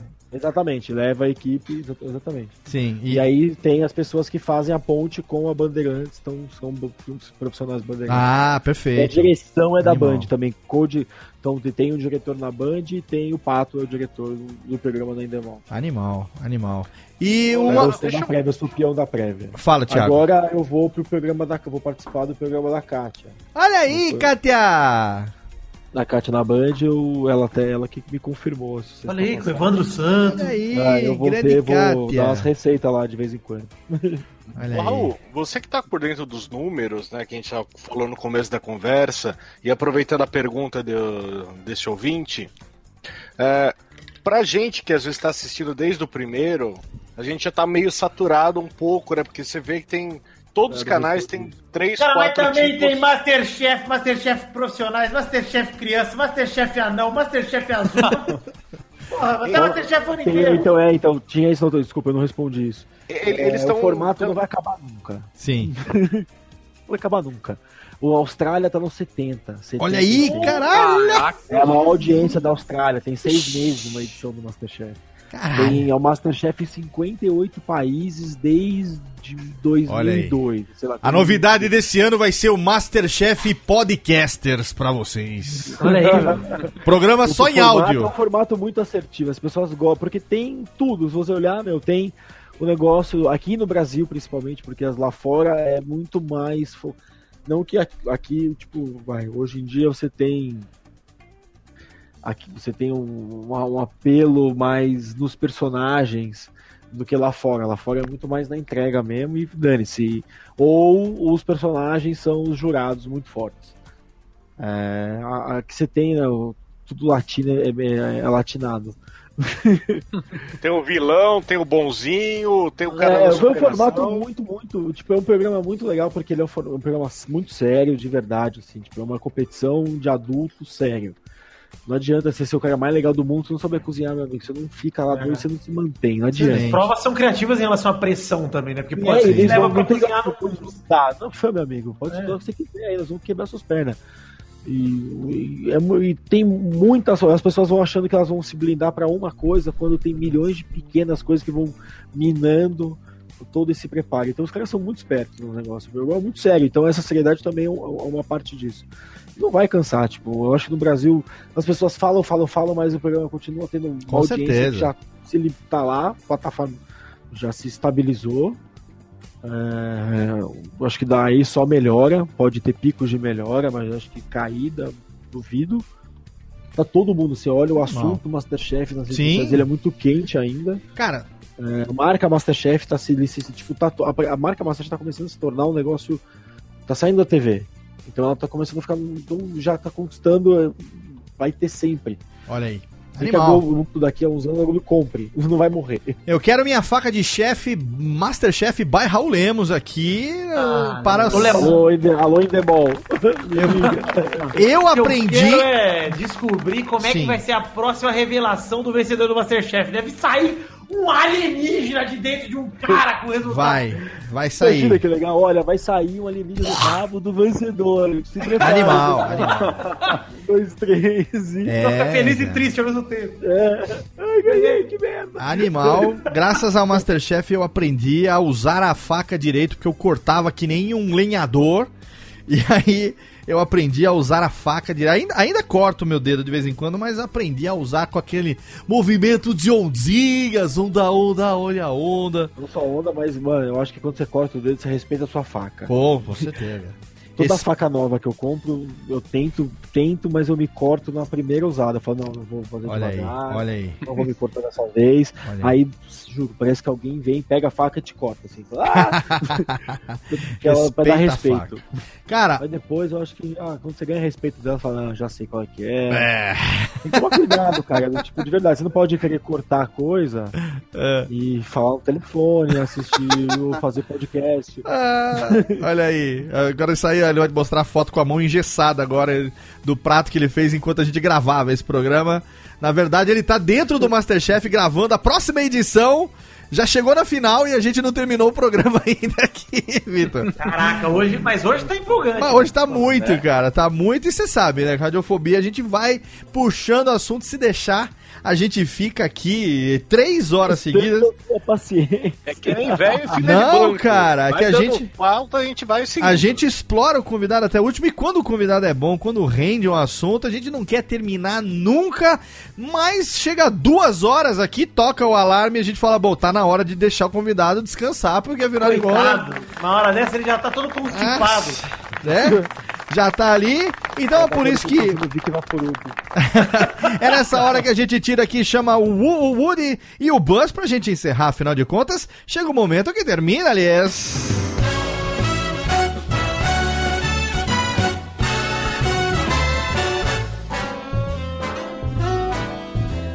Amigo, estou aqui. Sim, amigo, estou aqui há nove anos. Eu estou aqui há nove anos fazendo essa bagaça com você e, olha, eu vou falar uma coisa, Vitor, eu vou levantar aqui agora uma polêmica, hein? É, a- aos- a- aos- chegamos aos nove, nós teremos a partir de agora um ano especial. Esse, Não, décimo ano. né, o décimo ano, exatamente. O décimo ano do Radiofobia vai ser um ano especial, A gente vai trazer de volta alguns convidados que estiveram aqui lá nos primeiros anos, primeiros dois anos do Radiofobia. A gente vai fazer replay de alguns programas, é, trazendo de volta esses convidados. Vai ser o, o ano de aniversário do Radiofobia, o ano de 10 anos, que a gente vai completar 10 anos no dia 1 de março de 2019. E eu digo pra você, nós chegamos aos 10 anos. Talvez não passemos dos 10 anos. Ah, tomara. Talvez não. Talvez esse Ah, seja o último ano da Ninguém aguenta Radiofobia. Talvez seja o último ano. Talvez a gente se dedique a ele de uma maneira que eu traga pessoas aqui que eu sempre quis conversar e traga de volta pessoas queridas que a gente já está negociando aqui para poder trazer. Então, aos 10 chegaremos, não sei se dos 10 passaremos. Portanto, vamos aproveitar este ano como se o último fosse, sem tristeza, porque, né, a gente tem que fazer que nem o Pelé e terminar no auge, né? Ou não. E olha, o que dura 10 anos nessa vida de entretenimento? Nada. Nada. 10 anos. Nós Exatamente. Fiquem felizes por ter tido 10 anos. Exatamente. Nós estamos aqui ainda, começando o décimo ano agora. Esse é o programa de aniversário. Pessimista pra cacete. Não, não, não, não, não, não, não, não, não, não, não. Não é pessimismo, sabe o que, que é? Eu estou criando, eu estou criando uma expectativa, é, expectativa reversa do nosso querido ouvinte. é. Entendeu? Porque se passar dos 10 anos, é lucro. Mas É só técnica, Raul. Pô, É, pelo menos 10 a gente teve, olha só. Tá vendo? Eu tô usando aquela técnica, tá sorte da vendo? sorte. Não, você não tá vendo aquele negócio que a gente falou no começo do programa aqui, até bota aqui, Zé, que é pra falar que eu conseguia fazer em 5, mas eu fiz em 3, não sei o quê. Eu tô tentando usar, entendeu? Uma expectativa reversa do negócio. Não era, assim, já. não era assim que era pra fazer? Eu tô fazendo errado? Mas não assim, né? Eu tô desanimando as Tá pessoas? Jogando pra baixo já. assim. Claro que nós estamos aqui, enquanto tiver internet, enquanto você tiver saco, esta Michódia vai estar aqui pra fazer você, que afinal de contas é? É graças a ela que nós estamos aqui trazendo convidados de altíssimo garbo, como o nosso convidado de hoje. Eu quero agradecer, é claro, a presença dele, mas antes agradecer também a presença dos meus queridos participantes, diretamente do Pelada na Net, ele que hoje, além de mim, é o integrante mais longevo do Radiofobia, Vidani Elias. Muito obrigado, Elias. Obrigado, Léo. Sempre um prazer conhecer esse cara. E quando eu falei no começo do programa que torci pra ele, torci mesmo, cara. O cara mais carismático de reality Sim. show desse, desse Brasil. E eu digo pra você, Valeu, mano. digo pra você aqui- que nunca comi um bife Wellington. Quem sabe não vou me convidar um dia para comer um bife Wellington juntamente com o Raul, hein? Quem sabe? Vá, Me chama, Léo. Vou chamar. por favor, porque quero. Vamos, a gente compra todos os ingredientes e a gente leva na casa do Raul e fala: toma, faz, Faz o Wellington. Faz o Wellington pra nós aí, Raul. Faz, faz ele fazer. Faz ele fazer. A gente vai com a 12, né? No maior estilo Aquela, aquela hora secreto do. Silvio Santos. A gente-. Chega ali, Raulzão. Seguinte, ó. Chegamos aqui com os ingredientes, com a farinha de trigo, com, com a... 45 minutos, nada de duas horas. né? É, olha aí. Vai ter que chamar de Wellington. Vai ter que fazer de bermuda e chinelo. Léo, de verdade, tô muito feliz de ter gravado mais um Radiofobia, ter gravado com Excelente. esse cara que eu admiro tanto, torci tanto, infelizmente não ganhou. Mas, pô, fiquei muito feliz, cara, muito gente boa aí, agora sou mais fã ainda. Muito Valeu, bem. velho. Muito bem. Obrigado, John V. Jones, pela participação. Como sempre, é claro, eu gosto de dizer aqui, nossos participantes, como o John V. Jones, tem o melhor, ele tem o melhor podcast sobre qualquer coisa e também um pouquinho de futebol, que é o Pelada na Net. Sim, muito obrigado. Pelananet.com.br estamos lá para falar sobre assuntos muito polêmicos Então, envolvendo o mundo da bola e Neymar e o pai do Neymar, que é sempre polêmico falar exatamente. Sempre dá merda. Um programa que tem peide, peide, peide, peide, mandar um beijo para peide. E um Ah, programa que, se você quiser, você pode fazer como eu e patrocinar. Você pode financiar através do Padrim. Vai lá e bota seu vintão. Não quero saber de um real, cinco real, não. É vintão pelo menos ali. Exato. Quanto mais, melhor. Quanto mais é, dinheiro, mais amor você recebe de mim. Exatamente. Pelo menos vintão ali pra manter o Pelada na Net. Seja um dos mais de 200 apoiadores do, pa do padrinho do Pelada na Net. E continue fazendo o Vidani comer aquele sashimi. mesmo, né? Aquele sashimi, quando a gente vai pra liberdade, a gente vai no rodízio. Mantenha o rodízio de Vitor em dia, por favor. Sim, inclusive apresentei o de Guioso. pastor mesmo, né? Olha isso, cara. É, assim, porra. assim que ele- Fiéis Que sacanagem. Isso mesmo. Apresentei o Guiosa para Jeffter Barbosa da última vez, Léo, que a gente estava junto. Olha aí, exatamente. Não, A gente fez o Jeff comer wasabi e chorar. A gente fez ele da última Ah, vez. não foi tão ruim assim, não foi tão ruim assim. Achei É. que fosse pior. É, mais ou menos. puta É, mas na hora que eu dei pra ele aquele, aquele sushi de uni, aquele de, de ouriço, ele meio que fez uma carinha de. Assim, né? Muito bem. Falando Tá bom, nisso, né? falando nisso, está aqui ele diretamente. Ah, não, antes dele não. Antes dele tem o pai das gêmeas. Muito obrigado mais uma vez pela participação, seu Thiago. Ô, Fujiwara-lhes! Obrigado, Léo. Boa noite. Um baita prazer estar aqui com você, estar com o Raul. E eu queria aproveitar também, Léo, para divulgar para os ouvintes do Radiofobia Sim. que eu tô num outro projeto, um projeto de humor chamado Teste de Graça. Até você tá em outro projeto agora? Depois de quatro anos pode, né? Ah, meu Deus. Já deu a fudeu, carência, já fudeu. Já, contrato. já perdi outro. Perdi mais um. Ai, ai, ai. Não, Aonde eu sou que- da casa, Léo. aonde Sou- que você tá? Muito grato. Não vai me dizer Eu que tô- você foi abduzido pelo minuto de silêncio. Pelo amor de Deus. Eu aceito qualquer um, É. menos aquele. É, então, deixa eu te falar, não é bem um minuto, mas é, na verdade eu tô com cacofonias, né? Filha da puta. Somos é, em 31 pessoas, Nossa. é, humoristas profissionais, pseudo-humoristas, Ele tá pessoas roubando. sem graças. Tá né? certo. Eu me encaixo nesse último tipo, né? Afinal de contas, de pessoas sem graças, o Caco entende, ele que trabalha no Zorra, na verdade, ele entende muito bem. Exatamente. Certo? E é um projeto em que todo mês, nós, cada um dos 31 membros, Sim. enviamos um áudio de 10, 15 minutinhos, né? Olha aí. Fazendo ou um personagem, ou um stand-up, um texto de humor, né? Hum. Então, agora em fevereiro já colocou o meu segundo áudio no ar, né? Então, Caraca, tô ansioso pra não ouvir. Nossa. É, por favor, eu, eu iria adorar o seu feedback. Você quer Então, apostar eu quanto que isso é coisa- Radiofobia irem lá, procurarem o áudio, tem todo agregador de, de podcast, né? E dar um feedback, porque a gente só sabe que é sem graça quando todo mundo aponta Não, o dedo mesmo. É sério mesmo que por você eu vou ter que botar um link do Caco aqui no Radiofobia. É, é isso que você vai fazer comigo. Foi mal, chefe. Ah, Você sabe que agora com a, a- a Maurício Sherman entrando na senilidade agora, eles estão achando um jeito novo de angariar ah, outras pessoas lá pra levar pra Globo lá. hein? Se abre teu olho, hein? Abre teu olho. que Você corre Você o risco. ser o novo cara crachá. Não, você corre o risco de, ser, de pedir demissão do Radiofobia e ir trabalhar mal na Rede Globo. Toma cuidado, toma cuidado. É, Eu estou aproveitando que agora que o Leandro Hassum ficou magro, tá faltando vaga pra gordo lá. Tá faltando vaga pra engraçado lá. candidatando. Leandro, ainda não De perdeu a casa, né, graça, casa, não, velho. Leandro Hassum ficou magro e ficou o sem Japa, graça, hein? tem que Cuidado. hein? Aproveitar que o Japa não perdeu a graça ainda. Não, já pra não perder. Sim, claro que tá lá o link. Minuto de silêncio é irmão aqui do Radiofobia. Vamos lá dar todo o feedback, menos o Vitor. Criar o fã-clube do Japa. Para o projeto. Vamos fazer, vamos fazer. Vamos fazer, vamos pegar a consultoria de Pedro Palota e vamos fazer o fã clube do Japa em breve. Afinal de contas, quem sabe faz, na verdade. E ele que está aqui também, obrigado Japa, parabéns aí pelo seu projeto. Não sei se está bom ou não, mas parabéns pela coragem. Muito obrigado, Léo. Eu tô de nádega. E também queremos agradecer a presença dele, o menino do Pininho, diretamente de Sorocaba, aquele que não morre quando come uma bala soft, Jeff Sester Barbosa. Muito obrigado.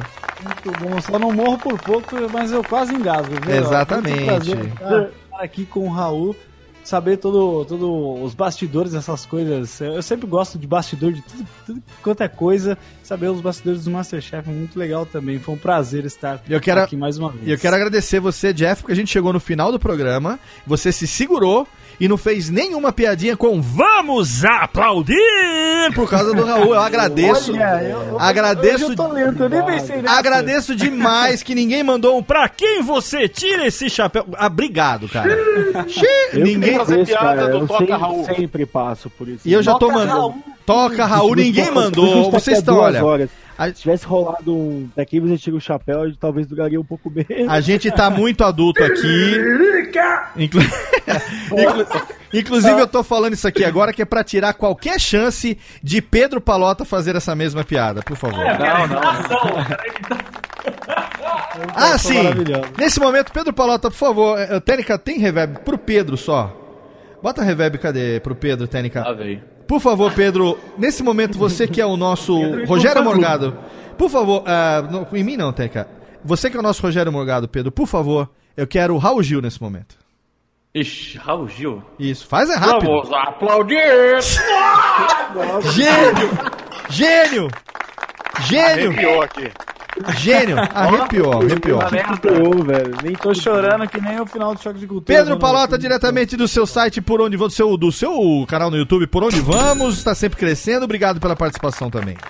Muito obrigado, Léo. Tamo lá toda, todo dia com vídeos e lives e tudo mais. Graças a Deus tá indo muito bem. Muito Estamos crescendo bem. como nunca. Crescendo, afinal de contas, teve um pique de audiência dois meses. Fã clube foi criado, tá, tá Ah, é. arrebentando. Tá bom, eu fiz mais nos últimos quatro meses do que em três anos de canal, então eu estou Olha aí, feliz. que bom, que bom. É bom saber que a participação de vocês no Radiofobia há três anos atrás não rendeu em bosta nenhuma. Muito bem, ficou muito legal. Fico lisonjeado de saber isso. Assim, antes de passar aqui para o convidado, esquecemos de fazer o jabá de Pode Tudo no Cast do nosso querido Jeff Barbosa, que agora está voltando aí, né? Ah, sim, perfeitamente. Mês de março aí estamos aqui e agora com programas, com programinhas quinzenais, programinhas. Tem, um, tem um, o, Pode Tudo no Cast normal, né? Que é a cada 15 dias. Sim. E um programinha Drops aí de indicações curtinho, de até Exatamente. 20, 30 minutos no máximo, ir intercalar. Pra galera não ficar com saudade, né, Léo? A galera Excelente. gosta, gosta de, de ouvir nossa voz. Não A sei galera adora, a galera adora. E Ainda eu- não ah, entendi o porquê, mas o pessoal é. gosta. Então, Ouça lá o né? Pode Tudo no Cast. Não pergunta. Ó, é melhor não perguntar. É, né? fa- fa- Sério? é, desiste quando você tá ganhando, que é melhor. Ouça lá o Pode Tudo no Cast, porque afinal de contas, quando nossos ouvintes ficam sem resposta no e-mail, é porque o Jeff tá gravando o programa dele, que é o que paga as contas, afinal de contas, não é verdade? Muito bem. e eu quero agradecer muito demais aqui, Técnica, a presença dele. Que puta, agora é nosso brother, vai ser nosso brother de verdade. Quando a gente comer o bife Wellington. Que nós vamos comer esse bife Wellington agora nesse ano de 2018, mas ele teve aqui, ficou mais de duas horas com a gente. O filho do seu Paulo, Raul Lemos, o Masterchef que importa aqui no Radiofobia hoje, eles. Muito obrigado. Do Dona Isabel também. Filho Obrigado, do gente. seu Paulo e da Dona. Isabel, é, exatamente. Eita, ó, grande Raul. Ai, se não fala Isabel, ferrou, mano. Fala, em todos na internet. Ver. Ela vai ser a primeira a curtir quando botar no, no Facebook, marcar o Raul, vai estar Vai lá. compartilhar. Sabe? Maravilha. Orgulho 013. É muito figura. Raul, brigadaço, irmão. Muito obrigado, obrigado. a vocês. cara. Valeu pelo papo aí. Nossa, mesmo, três horas quase. Obrigado. Não, deu duas horas e dez aqui de gravação. Passou de boa. A gente, a gente realmente tá falando isso porque a gente curte mesmo, a gente assiste o Masterchef. Valeu carinho. A gente curtiu pra caralho quando viu você lá na prévia. A gente dá altas risadas. Agora você cozinhando com o braço na, na tipóia foi muito legal também. Foi esse. Tem noção? Quem que topa fazer umas coisas? cara na cozinha ao vivo com o braço na tipóia. Aí veio o convidado. Ah, pica essa cebola pra mim aqui que eu tô sem condições. Muito bom. Cara, a gente vai deixar no, no, no post todos os links que a gente citou aqui, tanto do Meni como os links pro seu Instagram. Recentemente você teve de férias lá, tem a viagem lá pra Portugal, umas fotos de dar uma fome na madrugada.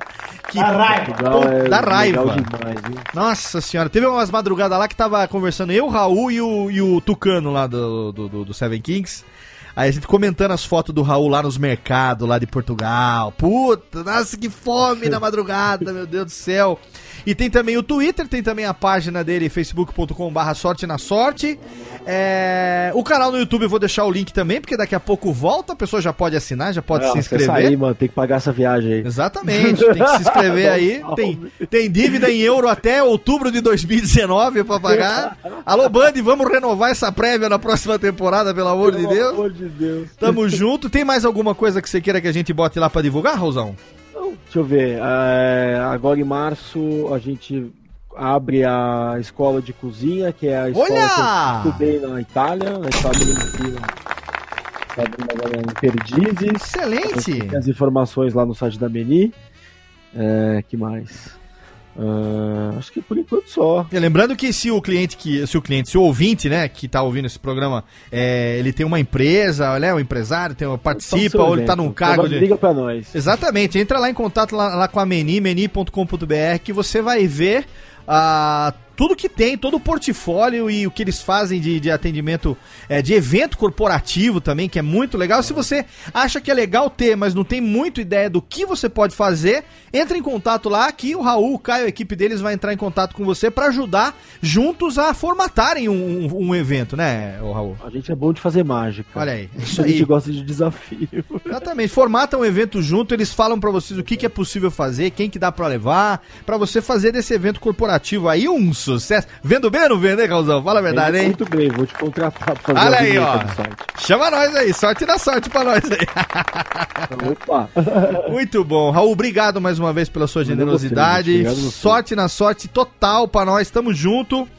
E esperamos você na telinha, por mais que você faça as coisas nos bastidores, tocando a empresa também, mas não deixa de aparecer na telinha pra gente continuar se divertindo, porque é muito legal quando você aparece, cara. Valeu mesmo. Alô, Band, vamos ligar pra Band. Aê, Bande! Vamos ligar, vou ligar pro Johnny Sade já já, que acabando o programa, vou dar um.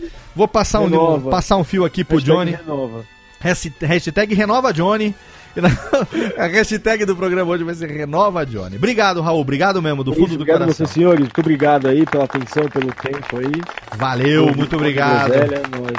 Obrigado, Prazer. obrigado a você aí Valeu. também. Querido ouvinte, você que nos acompanha, você que tá aí desde 2009, então pode ser que você tenha começado a ouvir Radiofobia depois disso, é claro. Afinal de contas, se você tivesse começado a ouvir em 2009, dificilmente você estaria aqui até agora. Já teria sofrido um AVC, já teria tido algum problema, algum infarto no mendocarpo, alguma coisa assim. Mas você continua aí, você que tá aí, é pra você que a gente faz isso aqui. Toda segunda-feira tem um podcast alternando Radiofobia Classics e a Lotérica. Você já sabe, curte a gente lá, arroba Radiofobia Aliás no Twitter. E, como sempre, Técnica joga aí, queime um livro, plante um filho, grave uma árvore. Até logo, vai, maestro, tchau! Nove anos, porra!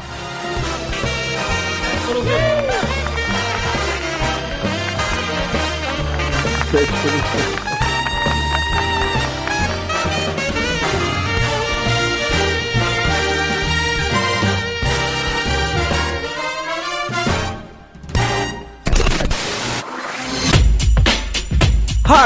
Fobia. Este podcast foi publicado pela Radiofobia Podcast Network. Oi, eu sou o Antônio Viviani e quero convidar você a ouvir o nosso podcast Voz Off. Desde julho de 2017, eu e meu amigo Nicola Lauleta temos o prazer de conversar com as grandes vozes do rádio, da TV e da publicidade do Brasil e trazer suas histórias até você. Se você, como nós, é apaixonado por locução, acesse vozoff.com.br e acompanhe nossos episódios aqui na Radiofobia Podcast Network.